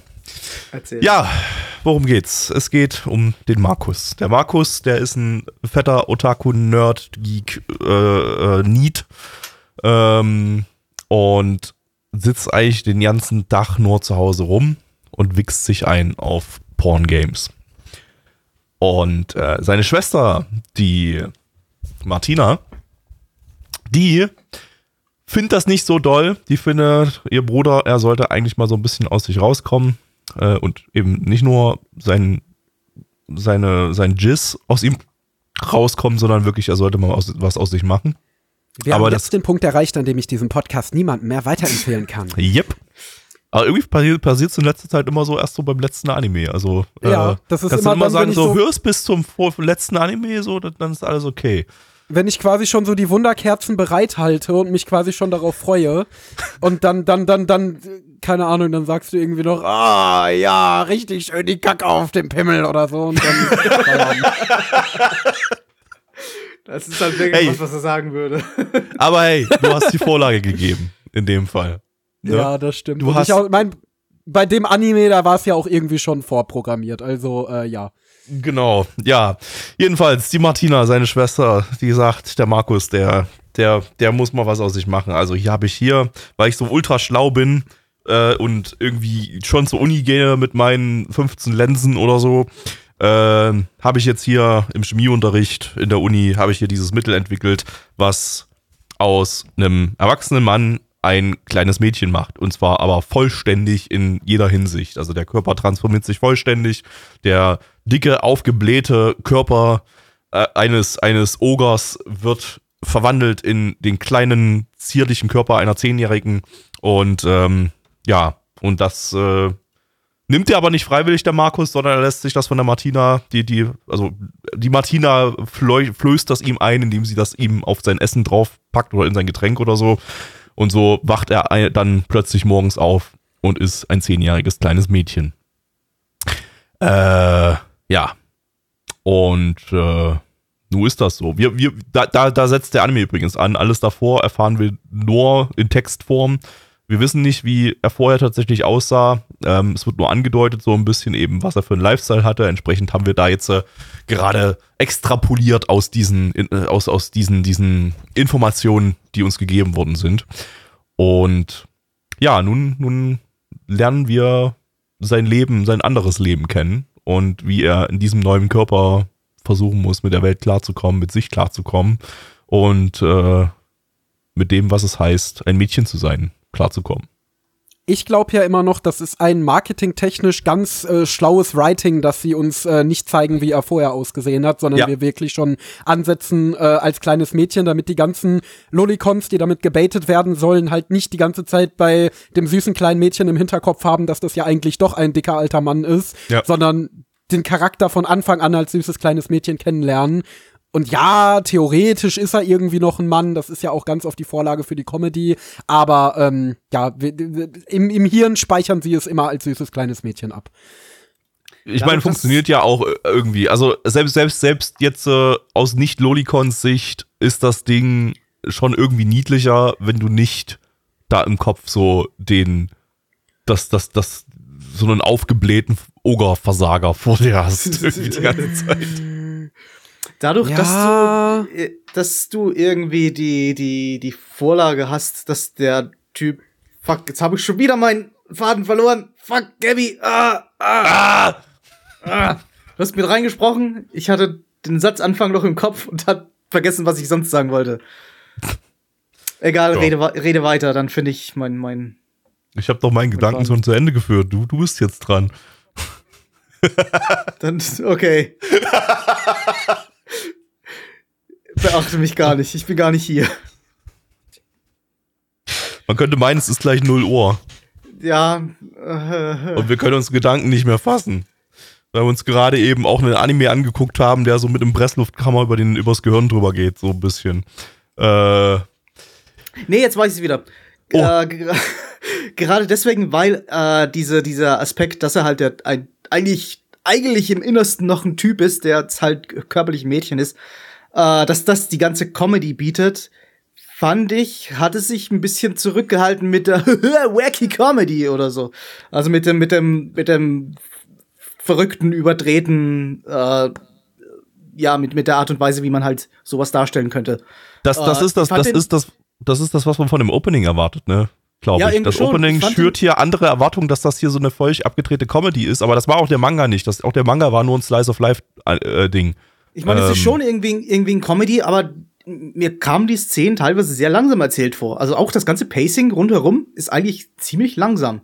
Und dann, Ja. dann, Mhm. dann schaut er halt so wieder so in die Luft eine Sekunde lang und dann überlegt dann eine weitere Sekunde lang oder, oder sie und. Das ist so total die diese Non-Biori-Variante von. Comedy. Irgendwie schon, ja. Aber, weiß ich, da fand ich dann die Pointen ein bisschen langsam, dass, dass man da wirklich drüber lachen kann. Gut, ich meine, es sind jetzt auch, wenn man sie, sel- wenn man sie ein bisschen schneller erzählt, keine absolut grandiosen Comedy-Kracher-Pointen, aber das hätte man trotzdem ein bisschen schneller, finde ich, erzählen sollen. Dann wäre das ein bisschen besser angekommen bei mir. Ja. Aber, aber ja, also, ja, das, das Opening, das weckt da halt einfach, glaube ich, so völlig falsche Erwartungen, wenn man die Manga nicht kennt. So, dass das wirklich, das, das, weil das Opening ist wirklich fucking überdreht, ist mega krass animiert die ganze Zeit über, ist super kreativ. Und, und, und auch das Ending, ja, Opening und Ending, beides wirklich die totale Reizüberflutung und total, ähm, ja, so mega krass energiegeladen.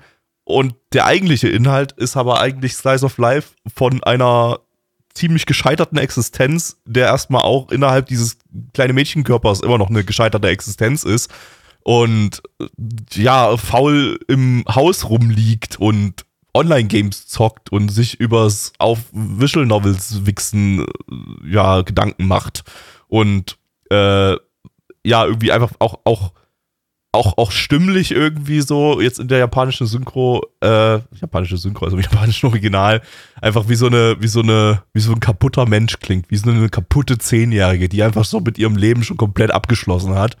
Ähm, was ich aber, was ganz gut funktioniert hat, fand ich.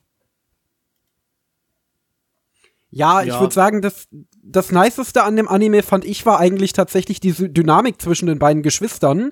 Ähm, also es war doch irgendwie ganz cute und ganz wholesome, wie seine Schwester ja wirklich genuinely um ihn gekehrt hat.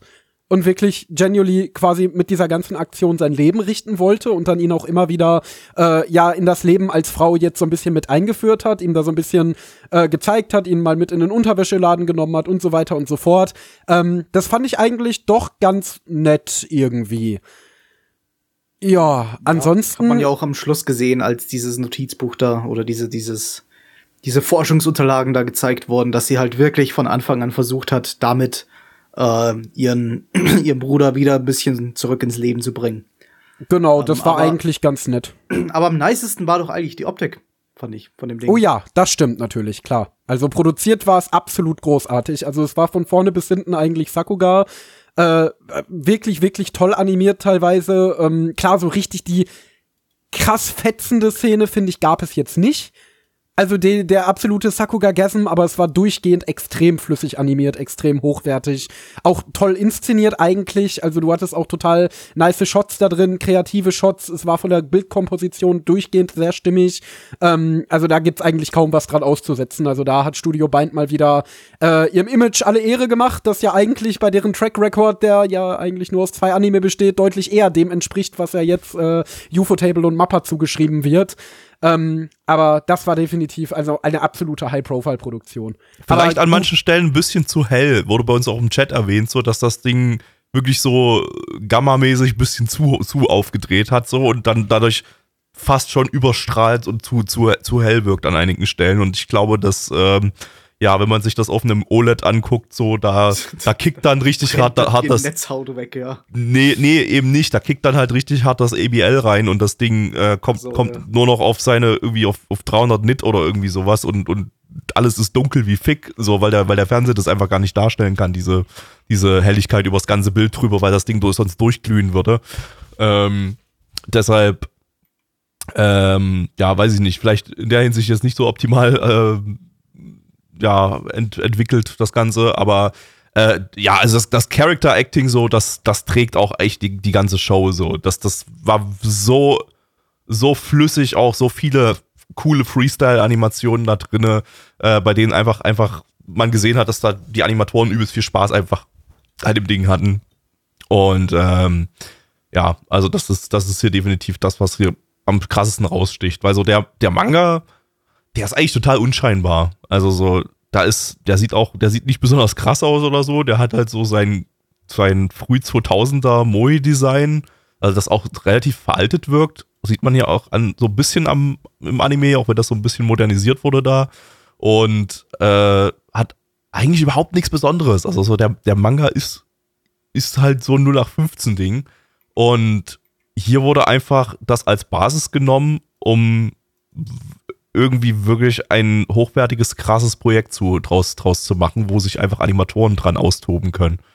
Und aber letztendlich ja auch ein sehr vermarktbares Projekt an eine Ja. Lolicon-Otaku-Zielgruppe. Also ich meine, du hattest es ja im Infodumping schon erwähnt, dass der Anime wohl wesentlich luder gemacht wurde im Vergleich zum Manga. Ähm, es gab jetzt nichts Schlimmludes oder so. Also es gab jetzt ja kein Loli-Sex oder dergleichen, aber äh, es gab schon einige Shots, einige Szenen, die schon sehr suggestive waren ja. und die, glaube ich, schon sehr eindeutig eine Lolicon-Zielgruppe pandern sollten. Ja. Also das äh, hat man hier schon drin gehabt. Und natürlich wissen sie genau, was für eine Zielgruppe sie sich damit ins Boot holen, genau was für eine letztendlich ja durchaus sehr rentable Zielgruppe sie damit ansprechen. Ähm, Tja, ob man das jetzt so gut finden mag oder nicht, ich muss ehrlich sagen, ich finde es nicht so gut. Ich bin kein großer Freund von Lolicon-Content. Ich finde, das ist äh, sehr ein sehr schwieriges Thema, das ich aber hier nicht ausbreiten möchte. Das wird komplett den Rahmen sprengen. Äh, aber da, da, da kann ich mal sagen, das finde ich so nicht gut. Das zieht das Ding für mich ein bisschen runter. Äh, das kann ich nicht so supporten. Ähm, aber es hat sich auf jeden Fall im vollen Maßen gehalten. Also es war jetzt auch nicht so, als wäre das jetzt äh, komplett geschmacklos gewesen oder, oder irgendwie schwer moralisch äh, fragwürdig oder dergleichen. Ich vermute mal, es wird auch nicht weitergehen, weil also der Manga hat sowas ja gar nicht, muss man dazu sagen. Also der ist überhaupt nicht lewd in irgendeiner Form. Der ist wirklich super harmloses, trockenes Slice of Life die ganze Zeit, ohne dass da wirklich irgendwie Lolicon-Fanservice drin ist. Also Ja, Äh. ich denke, der, der wird halt die Szenen ausreizen, die sich irgendwie mit dem Thema, er entdeckt die weibliche, den weiblichen Körper oder die weibliche Sexualität befassen. Aber ich glaube, da wird's auch nicht mehr als Andeutungen geben, wie, okay, gut, er hat jetzt seine Vagina gesehen oder so. Weil es gerade im Chat, Chat geschrieben wird, äh, Akebi war Luda, würde ich fast sogar sagen, ja. Also tatsächlich war es unangenehmer bei Akebi-chan, weil das äh, äh, ja da wirklich einfach, einfach sehr, sehr, sehr, sehr offensichtliche Shots auf, auf Sexualisierung von Zwölfjährigen äh, konzentriert gab. Also ja, die entsprechenden Momente bei Akibi fand ich auch sehr schwierig. Also das ist für mich jetzt kein Ausschlusskriterium, um einen Anime abzuschießen, den ich ansonsten gut finde. Und ich werde den Anime hier auch weiterschauen, weil er mir soweit in Folge 1, das kann ich ja schon mal vorwegnehmen, gefallen hat. Aber während diese Szenen spielen, denke ich mir dann immer so, nee, die hätte ich jetzt nicht gebraucht, die Szene. Und das war auch bei Akibi der Fall. Aber Akibi hat ja auch genug andere Szenen, die dann eben comfy waren und schön und nett anzusehen. Und ja, ich denke, das hat dieses Ding hier ja letztendlich in Folge 1 auch gehabt. jo. Zahlen. Ja. Kann man machen. Wir haben bei MRL eine 7,11 bei 4.907 Bewertungen, stand immer noch der 11.01.2023. Unsere Community gibt eine 6,54 bei 13 Bewertungen. Äh, Endo? Das hattest du an Mod gemacht? Ja. Ja. Äh, Uwu, ähm, nein, Uwu, nee, stimmt, Uwu war was anderes. äh, ja, dieser Anime war süß und lustig. ähm, nee, ich fand den eigentlich ganz gut. Wie gesagt, ich mochte äh, den leicht abgedrehten Freestyle-comichaften Stil. Äh, ich fand die Inszenierung toll, ich fand die Animation toll. Ich mochte das Opening tatsächlich sehr. Also vom Song fand ich das durchaus sehr ansprechend. Ähm, könnte irgendwie so ein Chef-Opening aus den 2000ern sein. Ähm, deswegen, das fand ich eigentlich ganz nett. Und ansonsten, ja, schönes, unterhaltsames, kurzweiliges Ding. Ähm, kein Meisterwerk, aber das habe ich ja auch gar nicht erwartet. Deswegen gebe ich mal eine 7 von 10. War nett, wie gesagt, werde ich weiterschauen. Neich. Äh, war der Anime für mich süß und lustig. Ja, ich bin kein Lolicon, aber süß fand ich den schon. Ob ich den lustig fand, naja, eher weniger, aber wie gesagt, da fand ich die, das Pacing ein bisschen zu langsam, die Pointen ein bisschen zu langsam erzählt.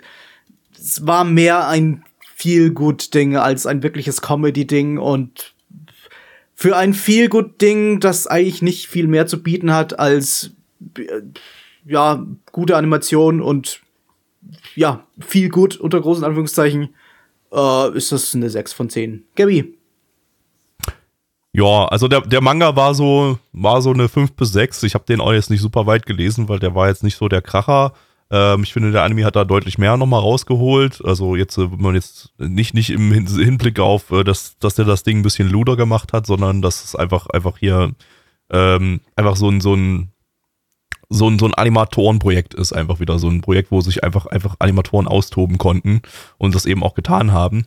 Und ähm, sowas finde ich immer gut. Äh, und ich finde, das hat, hat auch einfach den Inhalt von dem Manga einfach nochmal ein Stückchen nach oben gehoben. Von daher gebe ich hier eine 7 von 10, aber es ist auch eher so eine niedrige 7. Aber es ist schon noch, eine- ist schon noch eine 7. Also ich denke, das Ding wird ganz chillige Unterhaltung geben. Ähm, wird jetzt nicht der, der Megakracher sein, aber eben durch seine, durch seine krasse Optik äh, da trotzdem durchgehend wahrscheinlich ziemlich gut unterhalten, solange das in dem Maße bleibt. Ja. Sind wir durch. Haben Ja, wir das. geschafft. Geschafft. Einen weiteren Ähm, Podcast geschafft. aber noch nicht ganz. Wir haben gleich noch ein bisschen Bonus-Content für euch. Ähm, ich glaube nicht so viel diesmal. Aber zuvor ein paar Informationen noch. Wenn euch der Podcast gefallen hat, dann empfehlt ihn weiter an alle eure Freunde und Familie und ähm, Lehrer und die Polizei und den Verfassungsschutz. Ähm, und dann kommt doch mal auf unserem Discord vorbei, nanoma.net. Da findet ihr auch unseren Sendeplan zu unsere, unseren Streams. Da nehmen wir diesen Bums hier jeden Donnerstag 19.30 Uhr auf, reacten live auf die Anime. Ihr könnt mitmachen, äh, mit euren Senf mit abgeben. Und äh, Sonntag gucken wir alten Shit aus den 90ern. Da ist unser Retro-Stream um 20 Uhr. Da könnt ihr auch dabei sein. Und äh, mit Wühlen durch das staubige Archiv längst vergessener Anime. Und äh, ja, fünf Sterne auf Spotify, iTunes, iTunes, Apple Podcast, was auch immer geben. Äh, ja, genau. So viel dazu. Und jetzt äh, kommt das Bonusmaterial. Bonus. Ich glaube, hast du jetzt was neu? Äh, nee, gar nichts. Ich prüfe, kurz nichts. ich prüfe kurz dein Anlis-Profil. Okay, da ist nichts eingetragen. Okay, du bist safe. Also ich habe Anime Also. weitergeschaut, aber ich habe nichts abgeschlossen. Also auch, Jo. auch das Ding, das eigentlich nur noch zwei Episoden bei mir hat.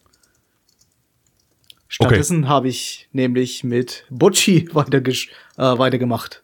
Oh, Ich stimmt, jetzt ja. bei Episode Bot- 5 oder 6 bin.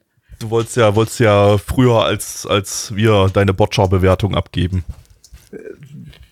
Was, was heißt früher als, als ihr? Also ihr, ihr werdet es dann entscheiden, je nachdem, ob ich eine gute oder schlechte Bewertung abgebe. Nee, also ich guck sowieso. Ich wollte, mir hat ja die erste so. Folge schon gefallen damals. Also, äh, aber, Okay. aber, ähm, das war ja dein kleines Projekt hier für den Podcast, dass du, dass du, dass du Botcher mal vorziehst, bevor du es dann, anstatt das irgendwann in fünf Jahren oder so zu schauen, Ach so, ja, war nicht für den um drüber abrenten gedacht, zu können. War nicht für den Podcast gedacht, aber ja. ja. Ja, Also nächste, übernächste Woche bin ich fertig damit. okay. Dann gibt's dann die große Botcher-Bewertung. Äh, ich habe zwei Sachen. Ende, du hast eine Sache? Jawohl, also wir können ein Sandwich machen. Alles klar, ich sandwiche dich zwischen meinen beiden Ja. Anime.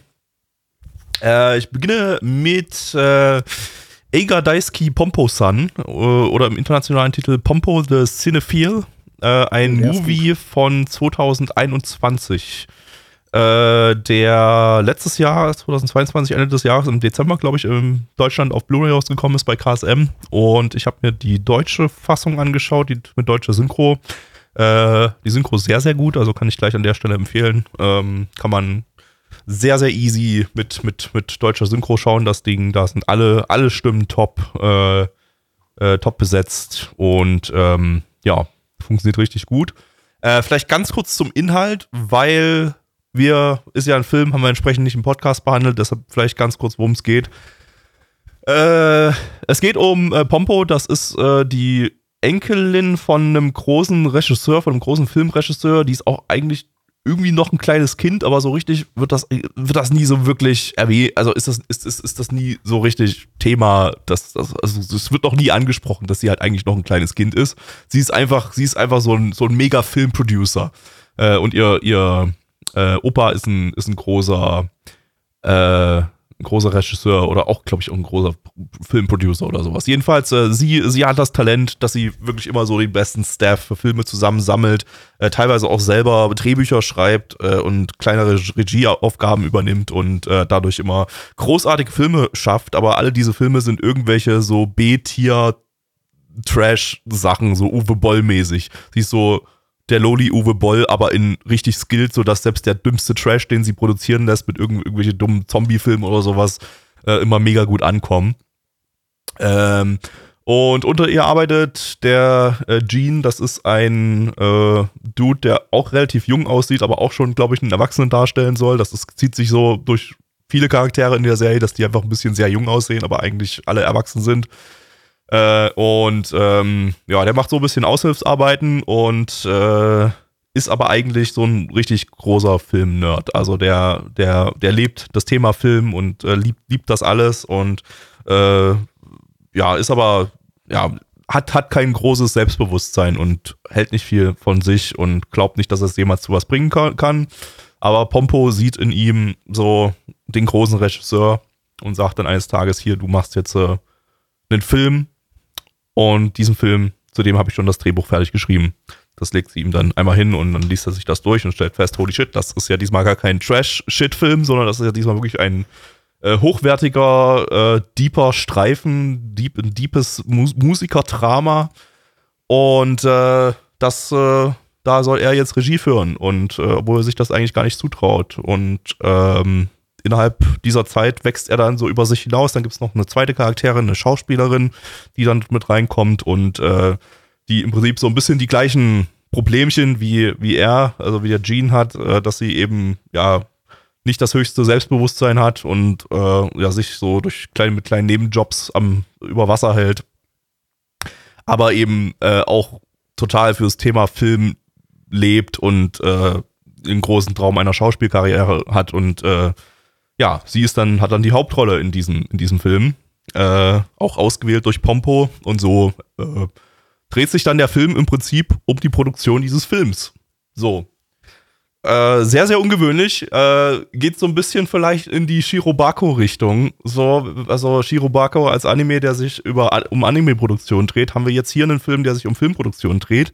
Ähm, hier allerdings deutlich weniger trocken, wenn man das so nennen will, als, als, als ein Shirobako vielleicht, weil das Ding hier, Pompo, ist halt einfach deutlich kreativer und, und, und hat wirklich super viel, super viel optischen Witz drin, inhaltlichen Witz drin und, und, und äh, ist eher wie so ein, wie so ein Liebesgedicht an Filmproduktion, an das Kino, Kino an sich und, und an die Geschichte von, von, von Filmen.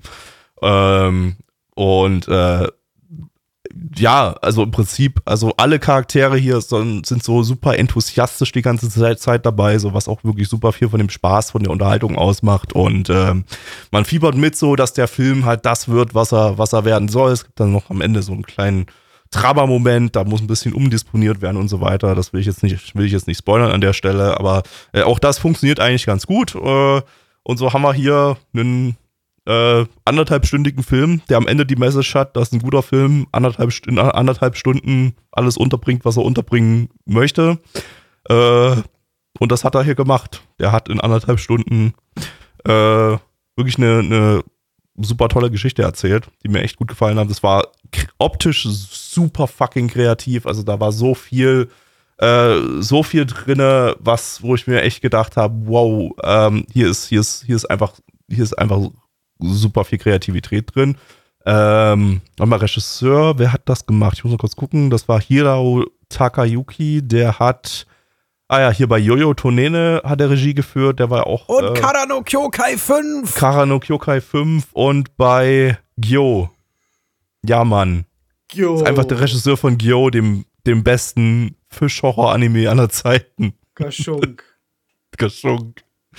Aber das passt ja irgendwie, ne? Weil, weil Gyo ist so ein Film, wie die Pompo halt da immer gedreht hat, irgendwie. In, in, in, in, innerhalb dieses Films. Also, das passt irgendwie ganz gut so. Ich glaube, der Regisseur hat sich da selber auch vielleicht so ein bisschen wiedergespiegelt. Ich weiß nicht, wie, äh, äh, das ist ja sogar eine Manga-Adaption, sehe ich gerade. Ich dachte, das wäre ein Original gewesen. Aber äh, der weicht in der Adaption sehr weit vom Manga ab. Also es ist eher ah ja, Webmanga vom Manga inspiriert als eine Manga-Adaption. Okay. Ähm, wer ist denn da? Ah ja, okay, der, der Regisseur hat dann hier auch selber das Drehbuch geschrieben. Okay, also das ist dann ein, ein Projekt dieses Regisseurs äh, im Prinzip, der sich inspirieren lassen hat von diesem Manga. Und da muss ich sagen, ey, Hut ab, der Dude ist, ist, ist, ist wirklich, wirklich super based. Also, äh, hier hat alles gestimmt. Das ist ja einer der, äh, das war ja damals auch einer der Hoffnungsträger oder einer der Hauptexperimenterer äh, bei UFO-Table. Der war ganz lange Zeit, hat er bei UFO-Table gearbeitet.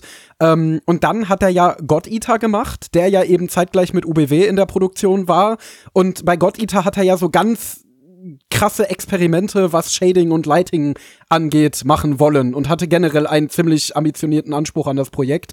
Äh, nur da war eben wirklich dann das Problem, dass äh, UFO-Table zu der Zeit alle Ressourcen halt in Fate gesteckt hat, weil das natürlich deren Prestigeprojekt war, so dass God Eater eine komplett desaströse, kaputte Produktion hatte mhm. und ja auch am Ende dann kaputt aussah und dann hat er wirklich zu ja, UFO-Table quasi gesagt, Leute, sorry, aber ich merke, es entwickelt sich mehr in Richtung Kommerz als in Richtung Kunst. Ich kann meine Experimente hier nicht mehr machen. Ich gehe jetzt weg und dann hat er ja, meine ich, Studio Clap auch mitgegründet, um da eben seine Experimente zu machen. Ah, okay. Ja, ist auch ein genau. ziemlich junges Studio, aber ähm, auch produktionstechnisch mega krass das Ding. Also hat wirklich super viel Sakuga drinne und äh, super viel wirklich flüssig animiertes Character Acting. Also das äh, ist auch alles sehr, sehr cartoonisch so vom Charakterdesign her. Ähm, dadurch passt das alles wirklich, wirklich gut zusammen ganz kurz, weil sich im Chat beschwert wird, dass ich äh, gesagt habe, Shirobako wäre trocken. Also ich finde Shirobako überhaupt nicht trocken inhaltlich und so, aber ähm, im Vergleich zu Pompo ist das halt eben, zeigt es eher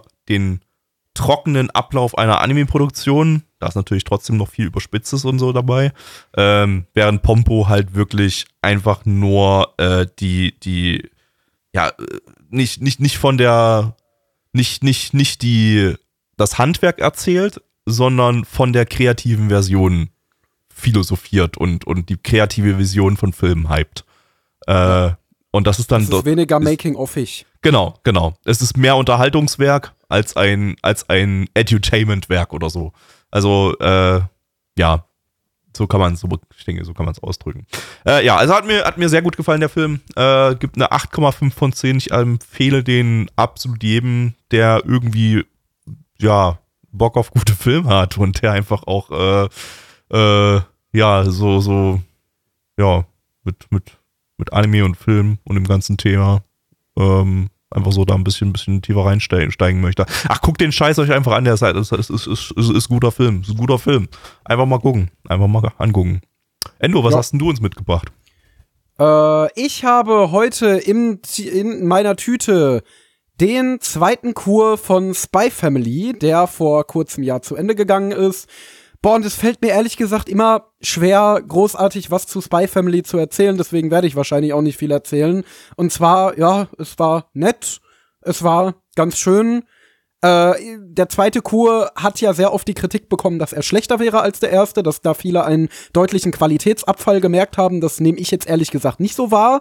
Ich auch Äh, nicht. es ging eigentlich exakt so weiter, wie es im ersten Chor angefangen hat. Es wurden episodische Geschichten erzählt, die meistens daraus bestanden, dass Anja irgendwas Dummes tut oder etwas Dummes denkt und das ist dann witzig und das fand ich auch witzig. Ähm, ja, wie gesagt, diese Geschichten, und du hast ja in so einer Serie, die Episod aus episodischen Geschichten besteht, zwangsläufig, dass es bessere und schlechtere Geschichten gibt. Und äh, es gab hier einen Arc, das war der, der mit Tennis zu tun hatte, den fand ich, also der hat sich so über ein, zwei Folgen erstreckt, den fand ich sehr langweilig. Der hat mich persönlich überhaupt nicht abgeholt, das war so mein Tiefpunkt. Und wieso ich Staffel 2 oder die Kur 2 jetzt auch ein bisschen schwächer bewerten würde als den ersten. Ähm, aber nichtsdestotrotz hat es mir trotzdem weiterhin gut gefallen. Also ich glaube, es kommt auch so ein bisschen daher, dass viele den als schwächer wahrnehmen, weil im ersten Chor war alles noch total neu und total witzig und total unerwartet. Gerade in den ersten Folgen, wo du dann erst die Einführung von dem Typen hattest und dann hattest du die Einführung von Anja und ihren ganzen Tücken äh, und dann hattest du die Einführung von Jor und dann hattest du ähm, äh, die Einführung in die Schule und die ganzen Charaktere, die damit dazukommen. Und das hatte Kur 2 jetzt halt nicht. Also Kur 2 hat jetzt halt innerhalb dieses Settings, das im ersten Kur etabliert wurde, weitere Geschichten erzählt. Und vielleicht ist es dieser, ja, diese, diese Überraschungsmomente aus dem ersten Kur, die vielen Leuten da im zweiten gefehlt haben. Was aber zwangsläufig so ist, weil die können ja jetzt nicht alle zwei Folgen einen neuen Charakter einführen oder so. Ähm, deswegen nein. Also ich fand's eigentlich, es ging genauso weiter, wie es angefangen hat ja, hat mich stabil unterhalten, weiterhin produktionstechnisch, inszenatorisch, super kompetent umgesetzt, super witzig, super unterhaltsam, äh, charmante Geschichten, charmanter Cast, einfach durch, durch und durch ein sehr, sehr rundes Projekt. Ich gebe eine 7 von 10, ich fand es schön, ich hab's gerne geguckt, ich werde natürlich auch Staffel 3 und den Film gucken, wenn sie dann irgendwann mal erscheinen. Äh, ja, und äh, bin dem positiv zugewandt. Spy Family ist gut. Ja, Ich womit machst du denn heute den Sack zu? Ich, ich finde übrigens tatsächlich den zweiten Chor stärker bei X Family Krass. als, als, den ersten. Ähm, unterhalten mich nochmal ein ganzes Stück mehr. Ähm, aber dazu dann im Detail mehr. Ich bin erst bei Folge 8 jetzt, äh, also würde ich, werde ich dann irgendwann in den kommenden Wochen abschließen und dann gibt es dann auch nochmal meinen Senf kurz dazu. Ich habe noch abgeschlossen, wie hieß denn das Ding? Warte mal kurz. Äh, Yakusuko no Nanaya Matsuri äh, im internationalen Titel Starlight Promises.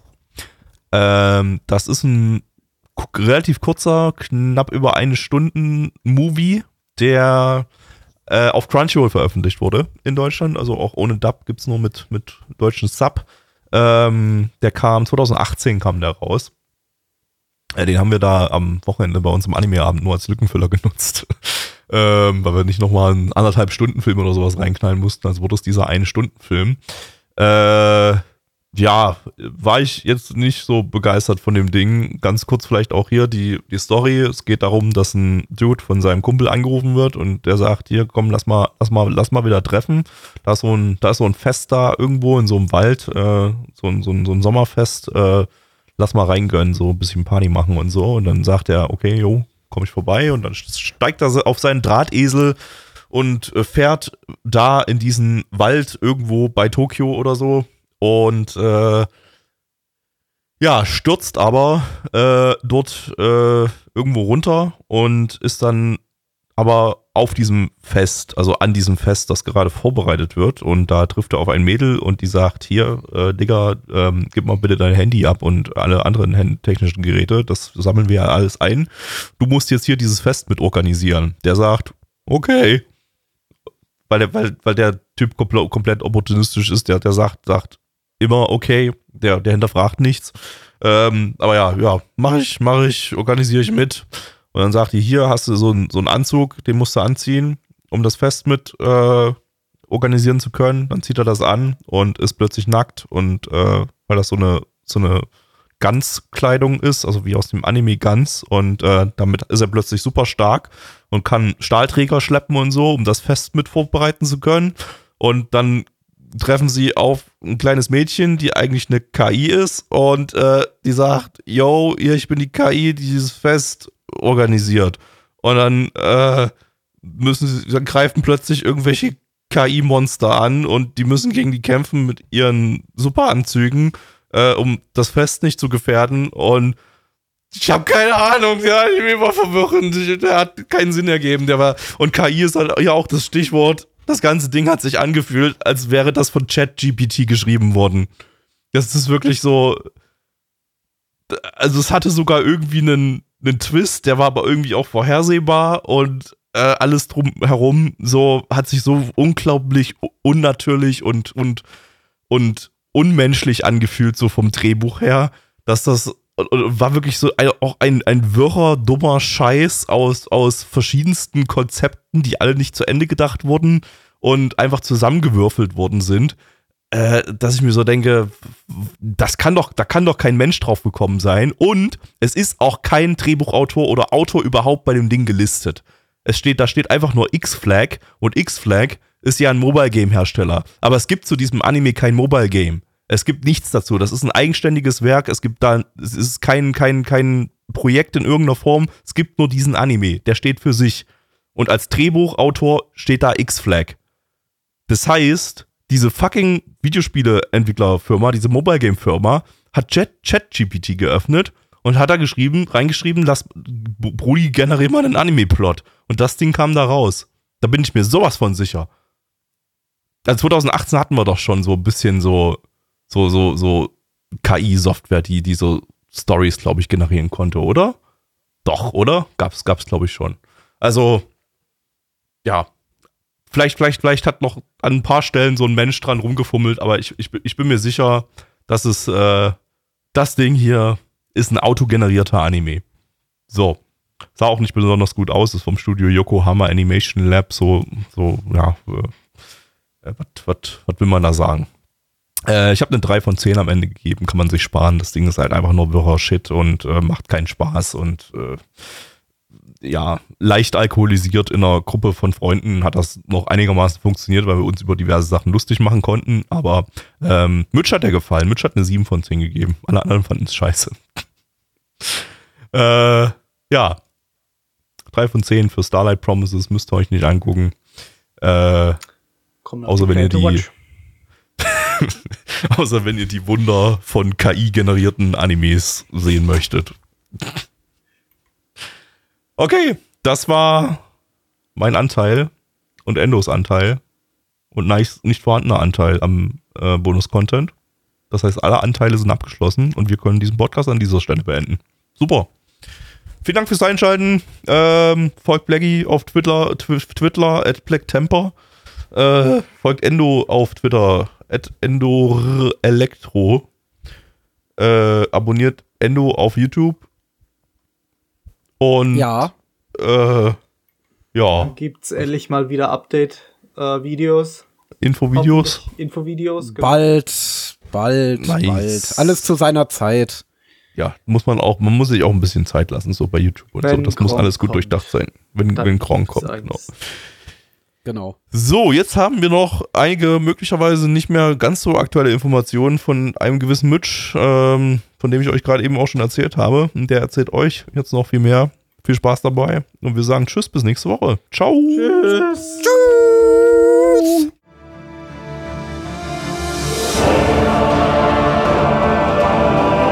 Unser Podcast-Archiv sowie die Statistiken findet ihr unter nanaone.net slash podcast. Dort könnt ihr uns auch abonnieren via Feed oder iTunes. Wenn ihr einmal bei der Produktion dabei sein und mit uns gemeinsam die Animes sehen wollt, schaltet Donnerstag ab 19.30 Uhr unseren Livestream ein. Wollt ihr uns etwas Gutes tun, schreibt uns euer Feedback in die Kommentare, macht unseren Podcast bekannt und bewertet uns auf iTunes. Das Lied im Intro und Outro hat den Namen Darkness und ist von Fabio Confalone.